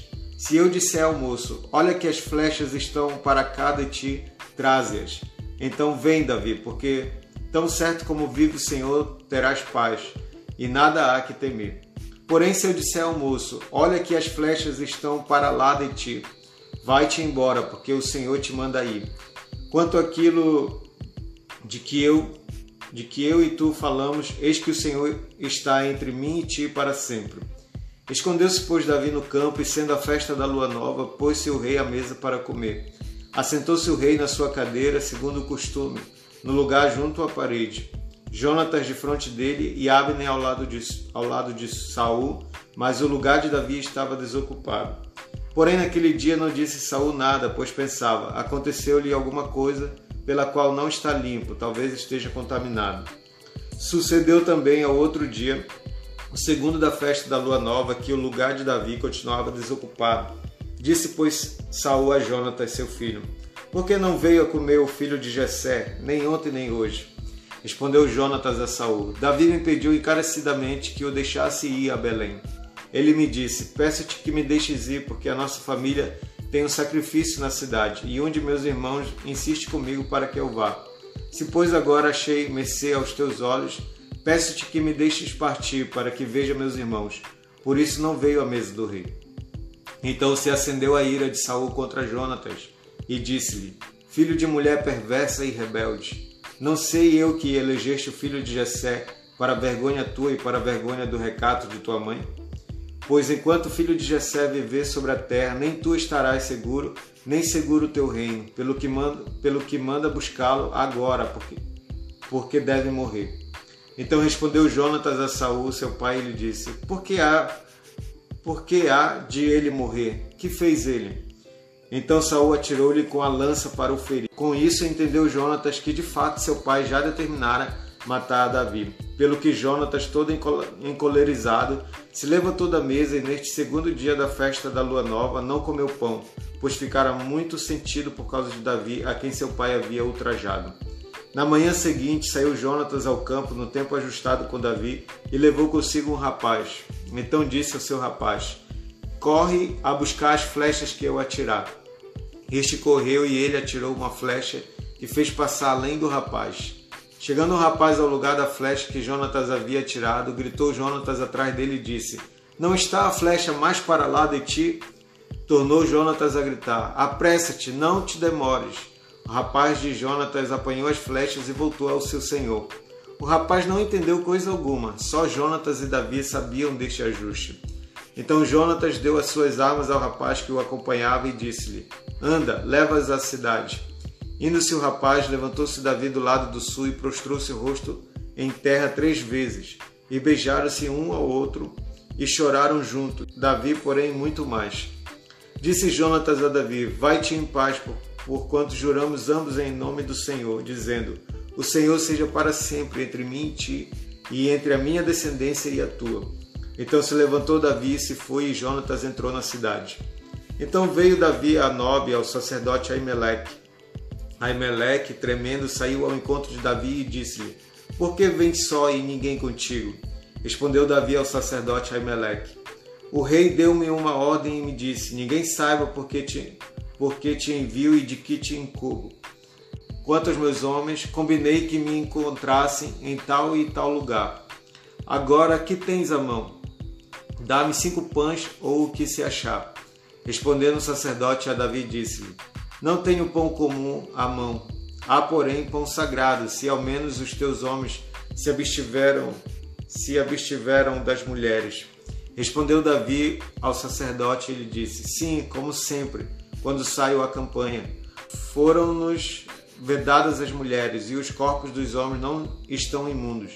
Se tal se dá em viagem comum, quanto mais serão puros hoje. Deu-lhe, pois, o sacerdote o pão sagrado, porquanto não havia ali outro, senão os pães da proposição que se tiraram de diante do Senhor quando trocados, no devido dia, por pão quente. Achava-se ali naquele dia um dos servos de Saul detido perante o Senhor, cujo nome era Do Doeg, Edomita, o maioral dos pastores de Saul. Disse Davi a Aimeleque: Não tens aqui a mão lança ou espada alguma? porque não trouxe comigo nem a minha espada, nem as minhas armas, porque a ordem do rei era urgente. Respondeu o sacerdote: A espada de Golias, o filisteu, a quem mataste no vale de Elá, está aqui, envolta no pano de trás da estola sacerdotal. Se a queres levar, leve-a, leva, porque não há outra aqui senão essa. Disse Davi: Não há outra semelhante, dama. Levantou-se Davi naquele dia e fugiu de diante de Saul e foi a, a Aques, rei de Gate. Porém, os servos de Aques lhe disseram: Este não é Davi, o rei da sua terra?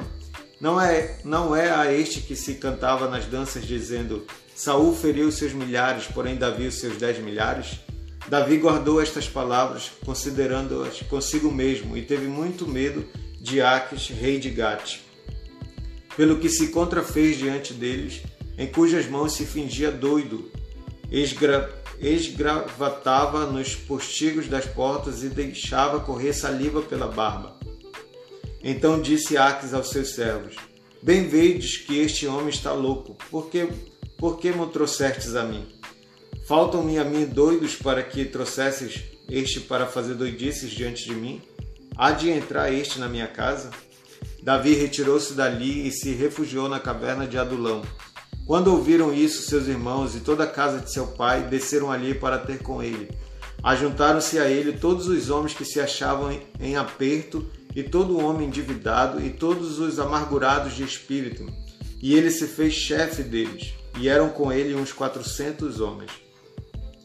Dali passou Davi a Mispa de Moabe e disse ao, ao seu rei: Deixa estar meu pai e minha mãe convosco, até que eu saiba o que Deus há de fazer de mim. Trouxe-os perante o rei de Moabe, e com este moraram por todo o tempo que Davi esteve neste lugar seguro. Porém o profeta Gade disse a Davi: Não fiques neste lugar seguro. Vai e entra na terra de Judá. Então Davi saiu e foi para o bosque de Herete. Ouviu Saul que Davi e os homens que o acompanhavam foram descobertos, achando-se Saul em Gibeá, debaixo de um arvoredo, numa colina, tendo na mão a sua lança e todos os seus servos com ele.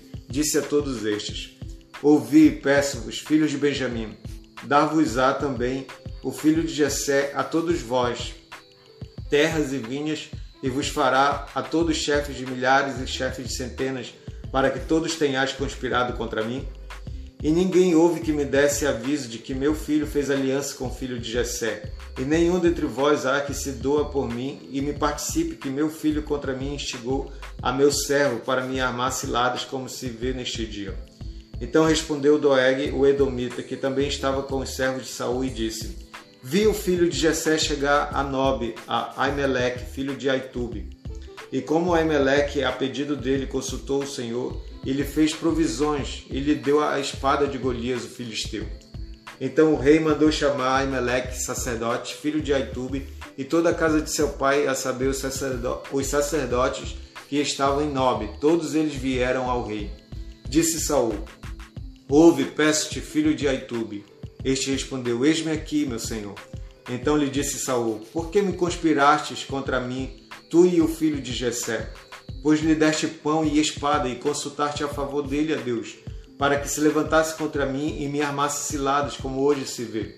Respondeu Aimeleque ao rei e disse: E quem entre todos os teus servos há tão fiel como Davi, o genro do rei, chefe da tua guarda pessoal e honrado na tua casa? Acaso é de hoje que consulto a Deus em seu favor? Não, jamais impute o rei coisa nenhuma a seu servo, nem a toda a casa de meu pai, pois o teu servo de nada soube de tudo isso, nem muito nem pouco. Respondeu o rei: Aimeleque, morrerás, tu e toda a casa de teu pai. Disse o rei aos da guarda que estavam com ele: Volvei e matai os sacerdotes do Senhor, porque também estão de mãos dadas com Davi e porque souberam que fugiu e não me fizeram saber. Porém, os servos do rei não quiseram estender as mãos contra os sacerdotes do Senhor.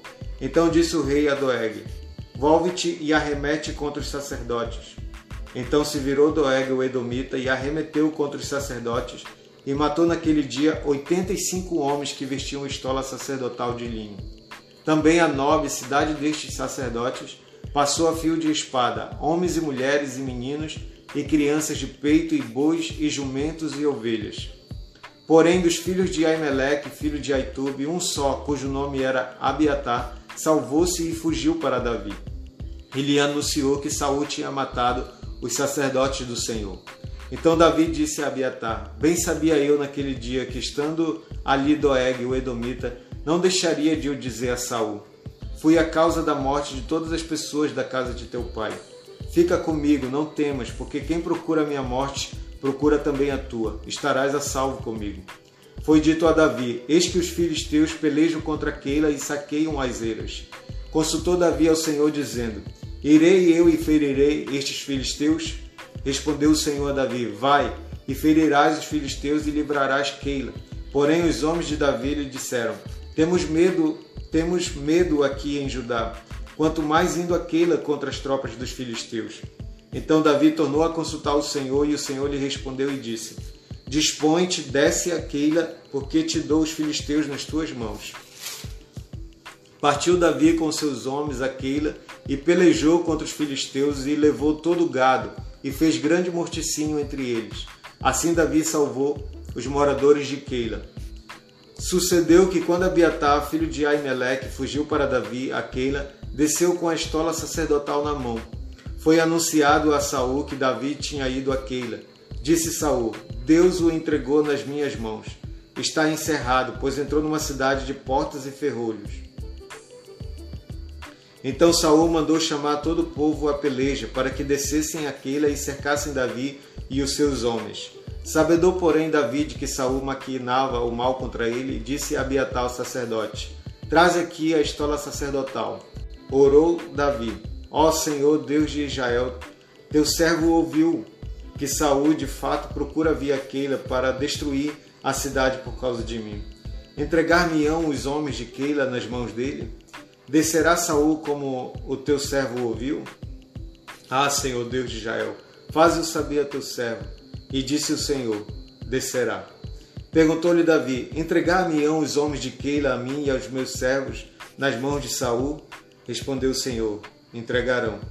Então se dispôs Davi com os seus homens, uns seiscentos, saíram de Keila e se foram sem rumo certo Sendo anunciado a Saul que Davi fugira de Keila, cessou de persegui-lo. Permaneceu Davi no deserto, nos lugares seguros, e ficou na região montanhosa, no deserto de Zif, Saul buscava-o todos os dias, porém Deus não o entregou nas suas mãos. Vendo, pois, Davi que Saul saíra a tirar-lhe a vida, deteve-se no deserto de Zif, em Oreza. Então se levantou Jonatas, filho de Saul, filho de Saul, e foi para Davi a Oreza, e lhe fortaleceu a confiança em Deus e lhe disse: Não temas, porque a mão de Saul, meu pai, não te achará. Porém tu reinarás sobre Israel, e eu serei contigo segundo, o que também Saul, meu pai, bem sabe. E ambos fizeram aliança perante o Senhor. Davi ficou em Oreza e Jonatas voltou para sua casa. Então subiram os Ifeus a Saul a Gibeá, dizendo: Não se escondeu Davi entre nós nos lugares seguros de Oreza, no outeiro de Áquila, que está ao sul de Gesimon? Agora, pois, ó rei, desce conforme te impõe o coração, toca-nos a nós entregarmo-lo nas mãos do rei. Disse Saul: Bendito sejais vós do Senhor, porque vos compadecestes de mim. E depois informai-vos ainda melhor, sabei e notai o lugar que frequenta e quem o tenha visto ali, porque me foi dito que é astutíssimo. Pelo que atentai bem e informai-vos acerca de todos os esconderijos em que ele se oculta. Então voltai a ter comigo com seguras informações e irei convosco. Se ele estiver na terra, buscá-lo-ei entre todos os milhares de Judá. Então se levantaram eles e se foram a Zif adiante de Saul. Davi, porém, e os seus homens estavam no deserto de Maom, na planície, ao sul de Gesimon. Saul e os seus homens se foram ao encalço dele, e isto foi dito a Davi, pelo que desceu para a penha que está no deserto de Maom. Ouvindo-o, Saul perseguiu a Davi no deserto de Maom. Saul ia de um lado do monte e Davi e os seus homens do outro. Apressou-se Davi em fugir para escapar de Saul, porém este e seus homens cercaram Davi e os seus homens para os prender. Então veio um mensageiro a Saul dizendo: Apressa-te e vem, porque os filisteus invadiram a terra. Pelo que Saul desistiu de perseguir a Davi e se foi contra os filisteus. Por esta razão aquele lugar se chamou Pedra de Escape. Subiu Davi daquele lugar e ficou nos lugares seguros de Engedi. Tendo Saul voltado de perseguir os filisteus, foi-lhe dito: Eis que Davi está no deserto de Engedi. Tomou então Saul três mil homens escolhidos dentre todo Israel e foi ao encalço de Davi e dos seus homens nas faldas das penas das cabras montesas. Chegou a uns currais de ovelhas no caminho onde havia uma caverna. Entrou nela Saul a aliviar o ventre. Ora, Davi e seus homens estavam assentados no mais interior da mesma. Então os homens de Davi lhe disseram: Hoje é o dia do qual o Senhor te disse: Eis que te entrego nas mãos do teu inimigo, e far-lhe-ás o que bem te parecer. Levantou-se Davi e furtivamente cortou a orla do manto de Saul. Sucedeu, porém, que depois sentiu Davi bater-lhe o coração, por ter cortado a orla do manto de Saul. E disse aos seus homens: O Senhor me guarde de que eu faça tal coisa ao meu senhor, isto é, que eu estenda a mão contra ele, pois é um pois é o ungido do Senhor. Com estas palavras, Davi conteve os seus homens e não lhes permitiu que se levantasse contra Saul. Retirando-se Saul da caverna, prosseguiu o seu caminho. Depois também Davi se levantou e, saindo da caverna, gritou a Saul, dizendo: Ó oh, rei, meu senhor!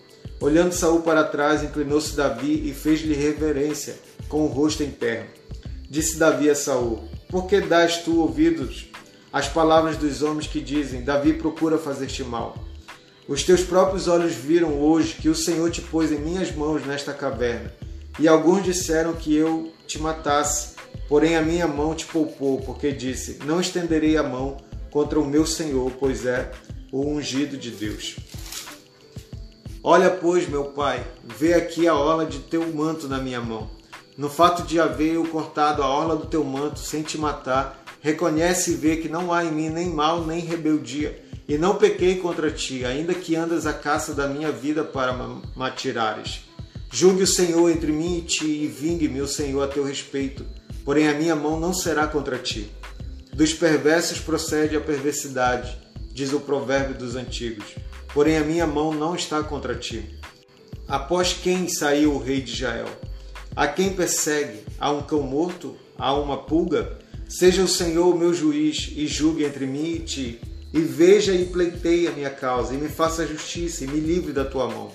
Tendo Davi acabado de falar a Saul todas estas palavras, disse Saul: É isto a tua voz, meu filho Davi? E chorou Saul em voz alta. Disse a Davi: Mais justo és do que eu, pois tu me, me recompensaste com bem e eu te paguei com mal. Mostraste hoje que me fizeste bem, pois o Senhor me havia posto em tuas mãos e tu me não mataste.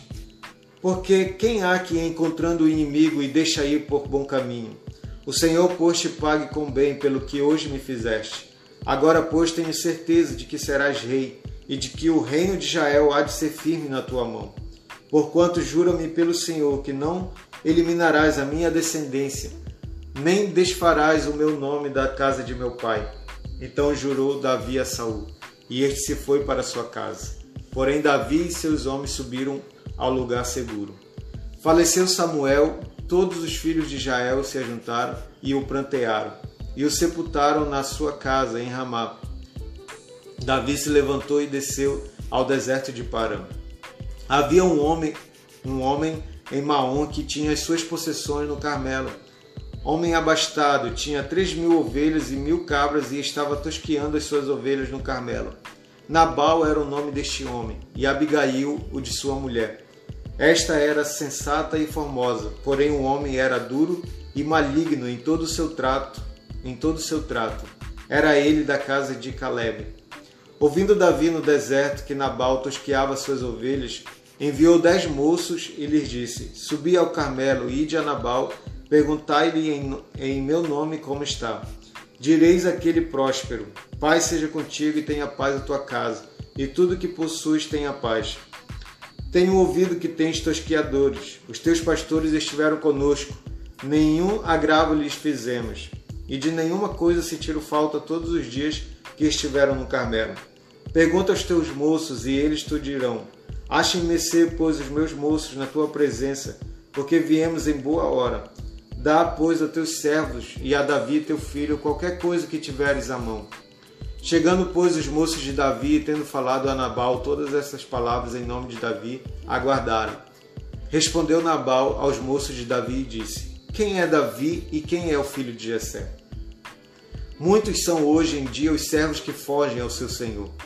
Tomaria eu, pois, o meu pão e a minha água e a carne das minhas rezes, que degolei para os meus tosqueadores, e o daria a homens que eu não sei de onde vêm? Então os moços de Davi puseram-se a caminho, voltaram, e tendo chegado, lhe contaram tudo, segundo todas estas palavras. Pelo que disse Davi aos seus homens: Cada um cinge a sua espada. E cada um cingiu a sua espada, e também Davi a sua. Subiram após Davi uns quatrocentos homens, e duzentos ficaram com a bagagem. Nesse meio tempo, um dentre os moços de Nabal o anunciou a Abigail, mulher deste, dizendo: Davi enviou do deserto mensageiros a saudar nosso Senhor. Porém, este, dispa este disparatou com ele, com eles. Aqueles homens, porém, nos têm sido muito bons, e nunca fomos agravados por eles, e de nenhuma coisa sentimos falta em todos os dias de nosso trato com eles, quando estávamos no campo. De muro em redor nos serviram, tanto de dia como de noite, todos os dias que estivemos com eles, apacentando as ovelhas. Agora, pois, considera e vê o que hás de fazer, porque já o mal está, de fato, determinado contra o nosso Senhor e contra toda a sua casa, e ele é filho de Belial, e não há quem lhe possa falar. Então Abigail tomou a toda pressa duzentos pães dois odres de vinho, cinco ovelhas preparadas, cinco medidas de trigo tostado, cem cachos de passas e duzentas pastas de figos, e o pôs sobre, sobre jumentos. E disse aos seus moços: Ide adiante de mim, pois vos seguirei de perto. Porém, nada disse ela a seu marido Nabal. Enquanto ela, cavalgando um jumento, descia encobertada pelo monte, encoberta pelo monte, Davi e seus homens também desciam, e ela se encontrou com eles. Ora, Davi dissera: Com efeito, de nada me serviu ter guardado tudo quanto este possui no deserto, e de nada sentiu falta de tudo quanto lhe pertence. Ele me pagou mal por bem. Faça Deus o que lhe aprover aos inimigos de Davi, se eu deixar ao amanhecer um só do sexo masculino dentre os seus. Vendo, pois, Abigail a Davi, apressou-se desceu do jumento e prostrou-se sobre o rosto diante de Davi, inclinando-se até a terra. Lançou-se-lhe aos pés e disse: Ah, Senhor meu, caia a culpa sobre mim. Permite falar a tua serva contigo e ouve as palavras da tua serva. Não se importe o meu senhor com este homem de Belial, a saber, com Nabal, porque o que significa o seu nome ele é. Nabal é o seu nome e a loucura está com ele. Eu, porém, tua serva, não vi os moços de meu senhor que enviaste. Agora, pois, meu senhor, tão certo como vive o Senhor e a tua alma, foste pelo Senhor impedido de derramar sangue e de vingar-te por tuas próprias mãos. Como Nabal sejam os teus inimigos e os que procuram fazer mal ao meu senhor. Este é o presente que trouxe a tua serva ao meu senhor. Seja ele dado aos moços que seguem ao meu senhor. Perdoa a transgressão da tua serva, pois de fato o Senhor te fará casa firme, porque pelejas as batalhas do Senhor e não se ache mal entre ti por todos os teus dias.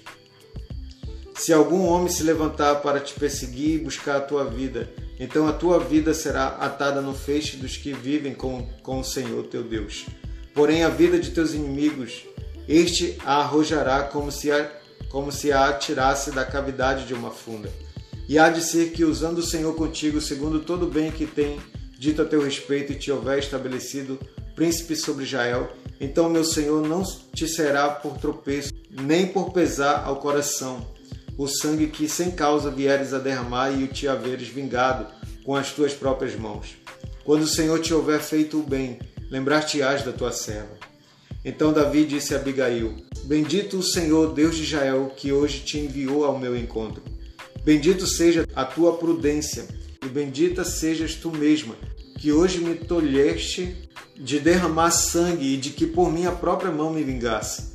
Porque tão certo como vive o Senhor, Deus de Israel, que me impediu de que te fizesse mal. Se tu não te apressaras e me não vieras ao encontro, não teria ficado a Nabal até o amanhecer, nenhum sequer do sexo masculino. Então Davi recebeu da mão de Abigail o que esta lhe havia trazido e lhe disse: Sobe em paz à tua casa. Bem vês que eu vi a tua petição e a ela atendi. Voltou Abigail a Nabal. Eis que ele fazia em casa um banquete, como banquete de rei. O seu coração estava alegre e ele já muito, muito embriagado, pelo que não lhe referiu ela coisa alguma, nem pouco nem muito, até ao amanhecer. Pela manhã, estando Nabal já livre do vinho, sua mulher lhe deu a entender aquelas coisas, e se amorteceu nele o coração, e ficou ele como pedra. Passados uns dez dias, feriu o Senhor a Nabal, e este morreu. Ouvindo Davi que Nabal morrera, disse: Bendito seja o Senhor, que pleiteou a causa da afronta que recebi de Nabal e me deteve de fazer o mal, fazendo o Senhor cair o mal de Nabal sobre a sua cabeça. Mandou Davi falar a Abigail que desejava tomá-la por mulher. Tendo ido os servos de Davi a Abigail no Carmelo, lhe disseram: Davi nos mandou a ti para te levar por sua mulher. Então ela se levantou e se inclinou com o rosto em terra e disse: Eis que a tua serva é criada para lavar os pés aos criados de meu senhor. Abigail se apressou e, dispondo-se, cavalgou um jumento com as cinco moças que a assistiam, e ela seguiu os mensageiros de Davi, que a recebeu por mulher. Também tomou Davi a Ainoã de Jezreel, e ambas foram suas mulheres, porque Saul tinha dado sua filha Mical, mulher de Davi, a Pauti, filho de Laís, o qual era de Galim. Vieram os ifeus a Saul a Gibeá e disseram: Não se acha Davi escondido no outeiro de Aquila, ou Aquila, de fronte de Gesimon. Então Saul se levantou e desceu ao deserto de Zif, e com ele três mil homens, escolhidos de Israel, a buscar Davi. Acampou-se Saul no outeiro de Aquila, de fronte de Gesimon, junto ao caminho. Porém Davi ficou no deserto, e sabendo que Saul vinha para ali à sua procura, enviou espias e soube que Saul tinha vindo. Davi se levantou e veio ao lugar onde Saul acampara, e viu o lugar onde se deitaram Saul e Abner, filho de Ner, comandante do seu exército. Saul estava deitado no acampamento e o povo ao redor dele.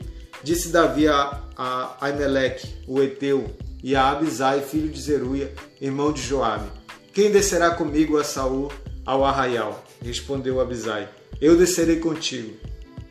Vieram, pois, Davi e Abisai de noite ao povo, e eis que Saul estava deitado, dormindo no acampamento, e a sua lança fincada na terra à sua cabeceira. Abner e o povo estavam deitados ao redor dele. Então disse Abisai a Davi: Deus te entregou hoje nas mãos do teu inimigo. Deixa-me, pois, agora encravá-lo com a lança ao chão de um só golpe. Não será preciso o segundo. Davi, porém, respondeu a Abisai: Não o mates, pois quem haverá que estenda a mão contra o ungido do Senhor e fique inocente? Acrescentou Davi: Tão certo como vive o Senhor, este o ferirá, ou o seu dia chegará em que morra, ou em que, descendo a batalha, seja morto. O Senhor me guarde de que eu estenda a mão contra o seu ungido.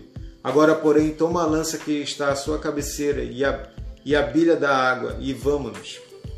Tomou, pois, Davi a lança e a bilha da água da cabeceira de Saul, e foram-se. Ninguém o viu, nem o soube, nem se despertou, pois todos dormiam, porquanto da parte do Senhor lhes havia caído profundo sono. Tendo Davi passado ao outro lado, pôs-se no cimo do monte ao longe, de maneira que entre eles havia grande distância. Bradou ao povo e a Abner, filho de Ner, dizendo: Não respondes, Abner. Então Abner acudiu e disse: Quem és tu que bradas ao rei? Então disse Davi a Abner: Porventura não és homem? E quem há em Israel como tu? Por que, pois, não guardaste o rei teu senhor? Porque veio um do povo para destruir o rei teu senhor. Então é bom isso que fizeste. Tão certo como vive o Senhor, deves morrer. Vós que não guardastes a vosso Senhor, o ungido do Senhor. Vede agora onde está a lança do rei e a bilha da água, que tinha a sua cabeceira. Então reconheceu Saul a voz de Davi e disse: Não é a tua voz, meu filho Davi. Respondeu Davi: Sim, a minha, ó rei, meu senhor. Disse mais: Por que persegue o meu senhor assim, seu servo? Pois que fiz eu, e que maldade se acha nas minhas mãos? Ouve, pois, agora, te rogo, ó rei, meu senhor, as palavras de teu servo. Se é o Senhor que te incita contra mim, aceite ele a oferta de manjares. Porém, se são os filhos dos homens, malditos sejam perante o Senhor pois eles me expulsaram hoje para que eu não tenha parte na herança do Senhor, como que dizendo: Vai, serve a outros deuses. Agora, pois, não se derrame o meu sangue longe desta terra do Senhor, pois saiu o rei de Israel em busca de uma pulga, como quem persegue um perdiz nos montes. Então disse Saul: Pequei, volta, meu filho Davi, pois não tornarei a fazer este mal, porque foi hoje preciosa a minha vida aos teus olhos. Eis que tenho procedido como louco e errado excessivamente. Davi então respondeu e disse: Eis aqui a lança ao rei, vem aqui um dos moços e leve-a. Pague, porém, o Senhor a cada um a sua justiça e a sua lealdade, pois o Senhor te havia entregado hoje nas minhas mãos, porém eu não quis estendê-las contra o ungido do Senhor. Assim como foi a tua vida hoje de muita estima aos meus olhos, Assim também seja minha aos olhos do Senhor, e ele me livre de toda tribulação. Então, então Saul disse a Davi: Bendito sejas tu, meu filho Davi, pois grandes coisas farás e de fato prevalecerás. Então Davi continuou o seu caminho e Saul voltou para o seu lugar. Disse, porém, Davi consigo mesmo: Pode ser que algum dia venha eu a perecer nas mãos de Saul. Nada há, pois, melhor para mim do que fugir para a terra dos filisteus para que Saul perca de todo as esperanças e deixe de perseguir-me por todos os limites de Israel. Assim me livrarei da sua mão. Dispôs-se Davi com os, e com os seiscentos homens que com ele estavam, passou a Aques, filho de Maoque, rei de Gate. Habitou Davi com Aques em Gate, ele e os seus homens, cada um com a sua família. Davi com ambas as suas mulheres, Ainoã, a Jezreelita, e Abigail, a viúva de Nabal, o carmelita. Avisado Saúl que Davi tinha fugido para Gate, desistiu de o perseguir. Disse Davi a Aques: Se achei mercê na tua presença, dá-me lugar numa das cidades da terra, para que ali habite. Porque há de habitar o teu servo contigo na cidade real? Então lhe deu Aques naquele dia a cidade de Ziclag, pelo que Ziclag pertence aos reis de Judá até o dia de hoje. E todo o tempo que Davi permaneceu na terra dos filisteus foi um ano e quatro meses. Subia Davi com os seus homens e davam contra os jesuritas, os Gerzitas e os Amalequitas, porque eram estes os moradores da terra, desde Telã, na direção de sul, até a terra do Egito. Davi feria aquela terra e não deixava com vida nem homem, nem mulher, e tomava as ovelhas e os bois, e os jumentos, e os camelos, e as vestes, voltava e vinha a Aques, e perguntando a Aques, contra quem deste hoje? Davi respondia: Contra o sul de Judá e o sul dos, dos Jeramelitas e o sul dos Queneus. Davi não deixava com vida nem homem nem mulher para os trazer a Gate, pois dizia: Para que não nos denuncie, dizendo: Assim Davi o fazia. Este era o seu proceder por todos os dias que habitou na terra dos filisteus.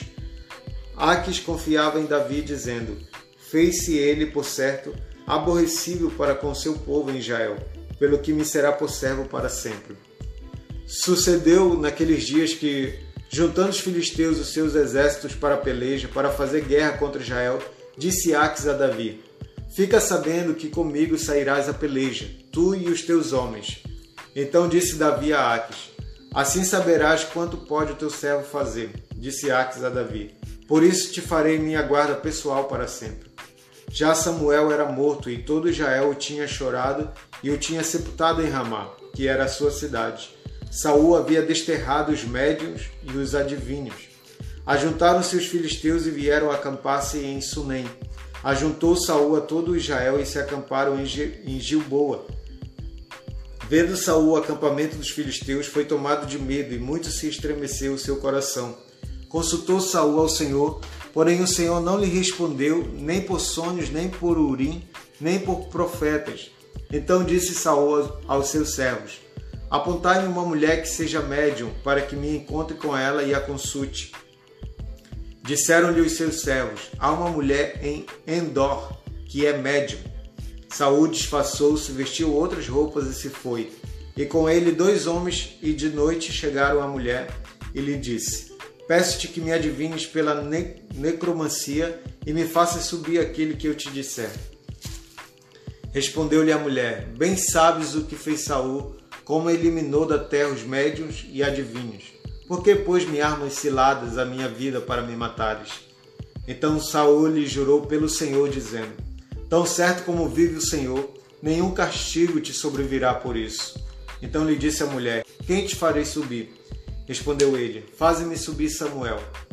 Vendo a mulher Samuel, gritou em alta voz, e a mulher disse a Saul: Por que me enganaste? Pois tu mesmo és Saul. Respondeu-lhe o rei: Não temas. Que vês?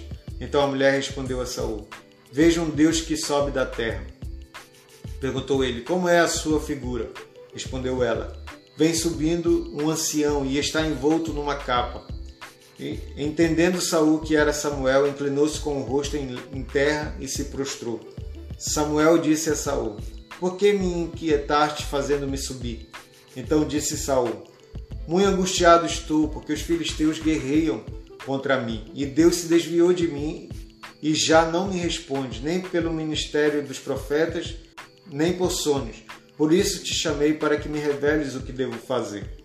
Então disse Samuel: por que, pois, a mim me perguntas, visto que o Senhor te desamparou e se fez teu inimigo? Porque o Senhor fez para contigo como por meu intermédio, ele te dissera: tirou o reino da tua mão e o deu a teu companheiro Davi.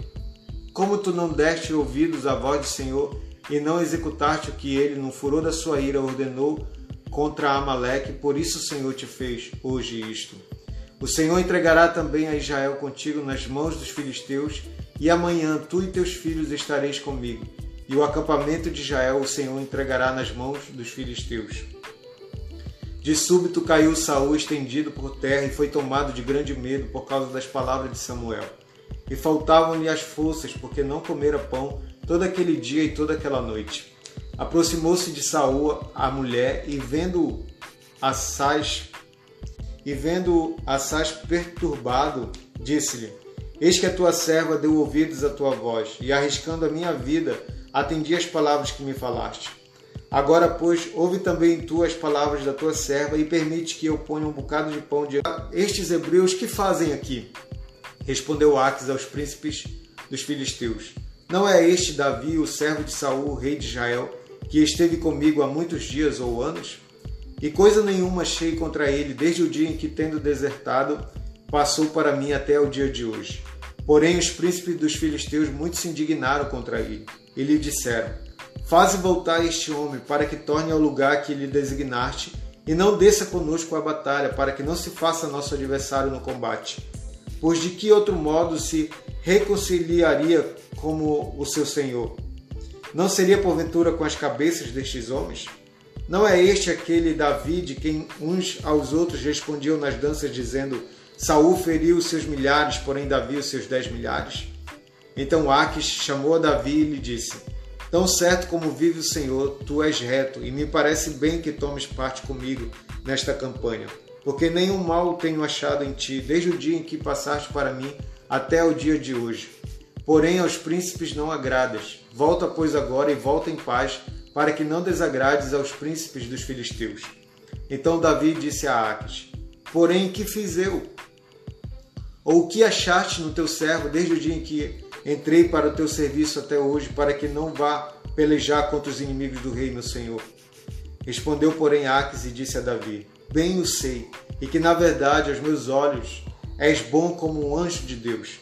Porém, os príncipes dos filisteus disseram: Não suba este conosco à batalha. Levanta-te, pois, amanhã de, amanhã de madrugada com os teus servos que vieram contigo, e levantando-vos, logo que haja luz, parti. Então Davi de madrugada se levantou, ele e os seus homens, para partirem e voltarem à terra dos filisteus. Os filisteus, porém, subiram a Jezreel. Sucedeu, pois, que chegando Davi e os seus homens ao terceiro dia a Ziclag, já os amalequitas tinham dado com ímpeto contra o sul de Ziclag e a esta ferido e queimado. Tinham levado cativas as mulheres que lá se achavam, porém a ninguém mataram, nem pequenos nem grandes, tão somente os levaram consigo e foram seu caminho. Davi e os seus homens vieram à cidade e ei-la queimada, e suas mulheres, seus filhos e suas filhas eram levados cativos. Então Davi e o povo que se achavam com ele ergueram a voz e choraram, até não terem mais força para chorar.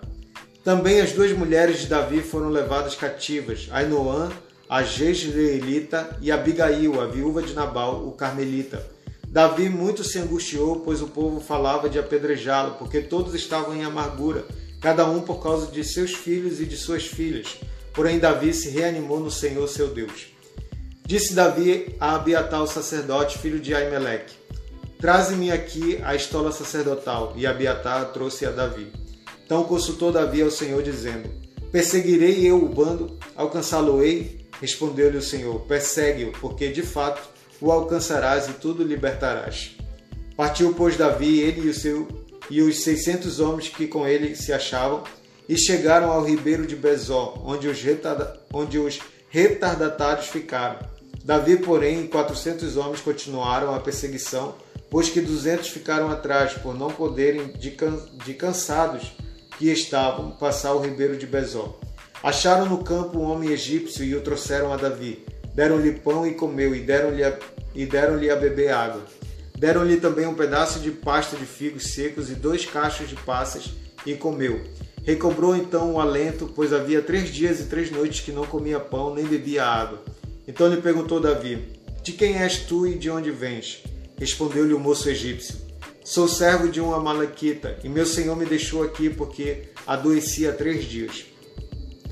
Nós demos com ímpeto contra o lado sul dos Queretitas, contra o território de Judá e contra o lado sul de Caleb, e pusemos fogo em Ziclag. Disse-lhe Davi: Poderias descendo guiar-me a esse bando? Respondeu-lhe: Jura-me por Deus que me não matarás, nem me entregarás nas mãos de meu senhor, e descerei e te guiarei a esse bando. E descendo o guiou. Eis que estavam espalhados sobre toda a região, comendo, bebendo e fazendo festa por todo aquele grande despojo que tomaram da terra dos filisteus e da terra de Judá. Feriu-os Davi desde o crepúsculo vespertino até a tarde do dia seguinte, e nenhum deles escapou, senão só quatrocentos moços que montados em camelos fugiram. Assim Davi salvou tudo quanto haviam tomado os amalequitas, também salvou as suas duas mulheres. Não lhes faltou coisa alguma, nem pequena nem grande, nem os filhos, nem as filhas, nem o despojo, nada do que lhes haviam tomado. Tudo Davi tornou a trazer. Também tomou Davi todas as ovelhas e o gado, e levaram diante de Davi e diziam: Este é o despojo de Davi. Chegando Davi aos duzentos homens que de cansados que estavam não puderam seguir e ficaram no ribeiro de Bezó, estes saíram ao encontro de Davi e do povo que com ele vinha. Davi, aproximando-se destes, os saudou cordialmente. Então todos os maus e filhos de Belial, dentre os homens que tinham ido com Davi, responderam e disseram: Visto que não foram conosco, não lhes daremos do despojo que salvamos. Cada um, porém, leve sua mulher e seus filhos e se vá embora. Porém, Davi disse: Não fareis assim, irmãos meus, com o que nos deu o Senhor, que nos guardou e entregou às nossas mãos o bando que contra nós vinha. Quem vos daria ouvidos nisso? Porque qual é a parte dos que desceram a peleja, tal será a parte dos que ficaram com a bagagem. Receberão partes iguais. E assim, desde aquele dia em diante, foi isso estabelecido por estatuto e direito em Israel, até o dia de hoje. Chegando Davi a Ziclag, enviou do despojo aos anciãos de Judá, seus amigos, dizendo: Eis para vós outros um presente do despojo dos inimigos do Senhor. Aos de Betel, aos de Ramote, aos de Ramote, do Negueb, aos de Jatir, aos de Aroé, aos de Simote, Sifmote, aos de Estemoa, aos de Racal, aos que estavam na cidade dos Jeramelitas e na cidade dos Queneus, aos de Orma, aos de Borazã, aos de Atasse, aos de Hebron e a todos os lugares em que andara Davi, ele e os seus homens.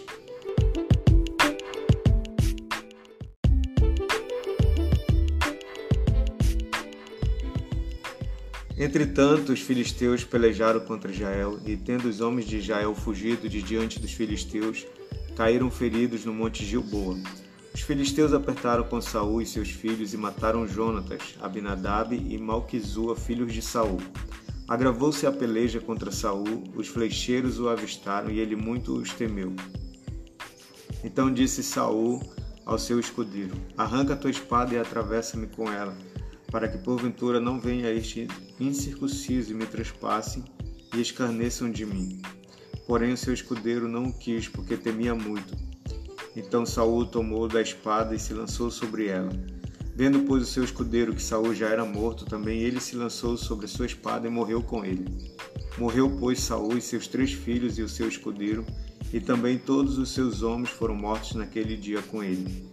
Vendo os homens de Israel que estavam deste lado do vale e daquém do Jordão que os homens de Israel fugiram e que Saul e seus filhos estavam mortos, desampararam as cidades e fugiram, e vieram os filisteus e habitaram nelas. Sucedeu, pois, que vindo os filisteus ao outro dia a despojar os mortos, acharam Saul e seus três filhos caídos no monte Gilboa. Cortaram a cabeça a Saul e o despojaram das suas armas. Enviaram mensageiros pela terra dos filisteus em redor a levar as boas, as boas novas à casa dos seus ídolos e entre o povo. Puseram as armas de Saul no templo de Astarote e o seu corpo afixaram no muro de Bet-Sean. Então, ouvindo isto, os moradores de Jabes Leade e que os filisteus fizeram a Saul, todos os homens valentes se levantaram e caminharam toda a noite e tiraram o corpo de Saul e os corpos de seus filhos do muro de Bet-Sean e vindo a Jabes os queimaram. Tomaram-lhe os ossos e os sepultaram debaixo de um arvoredo em Jabes e jejuaram sete dias.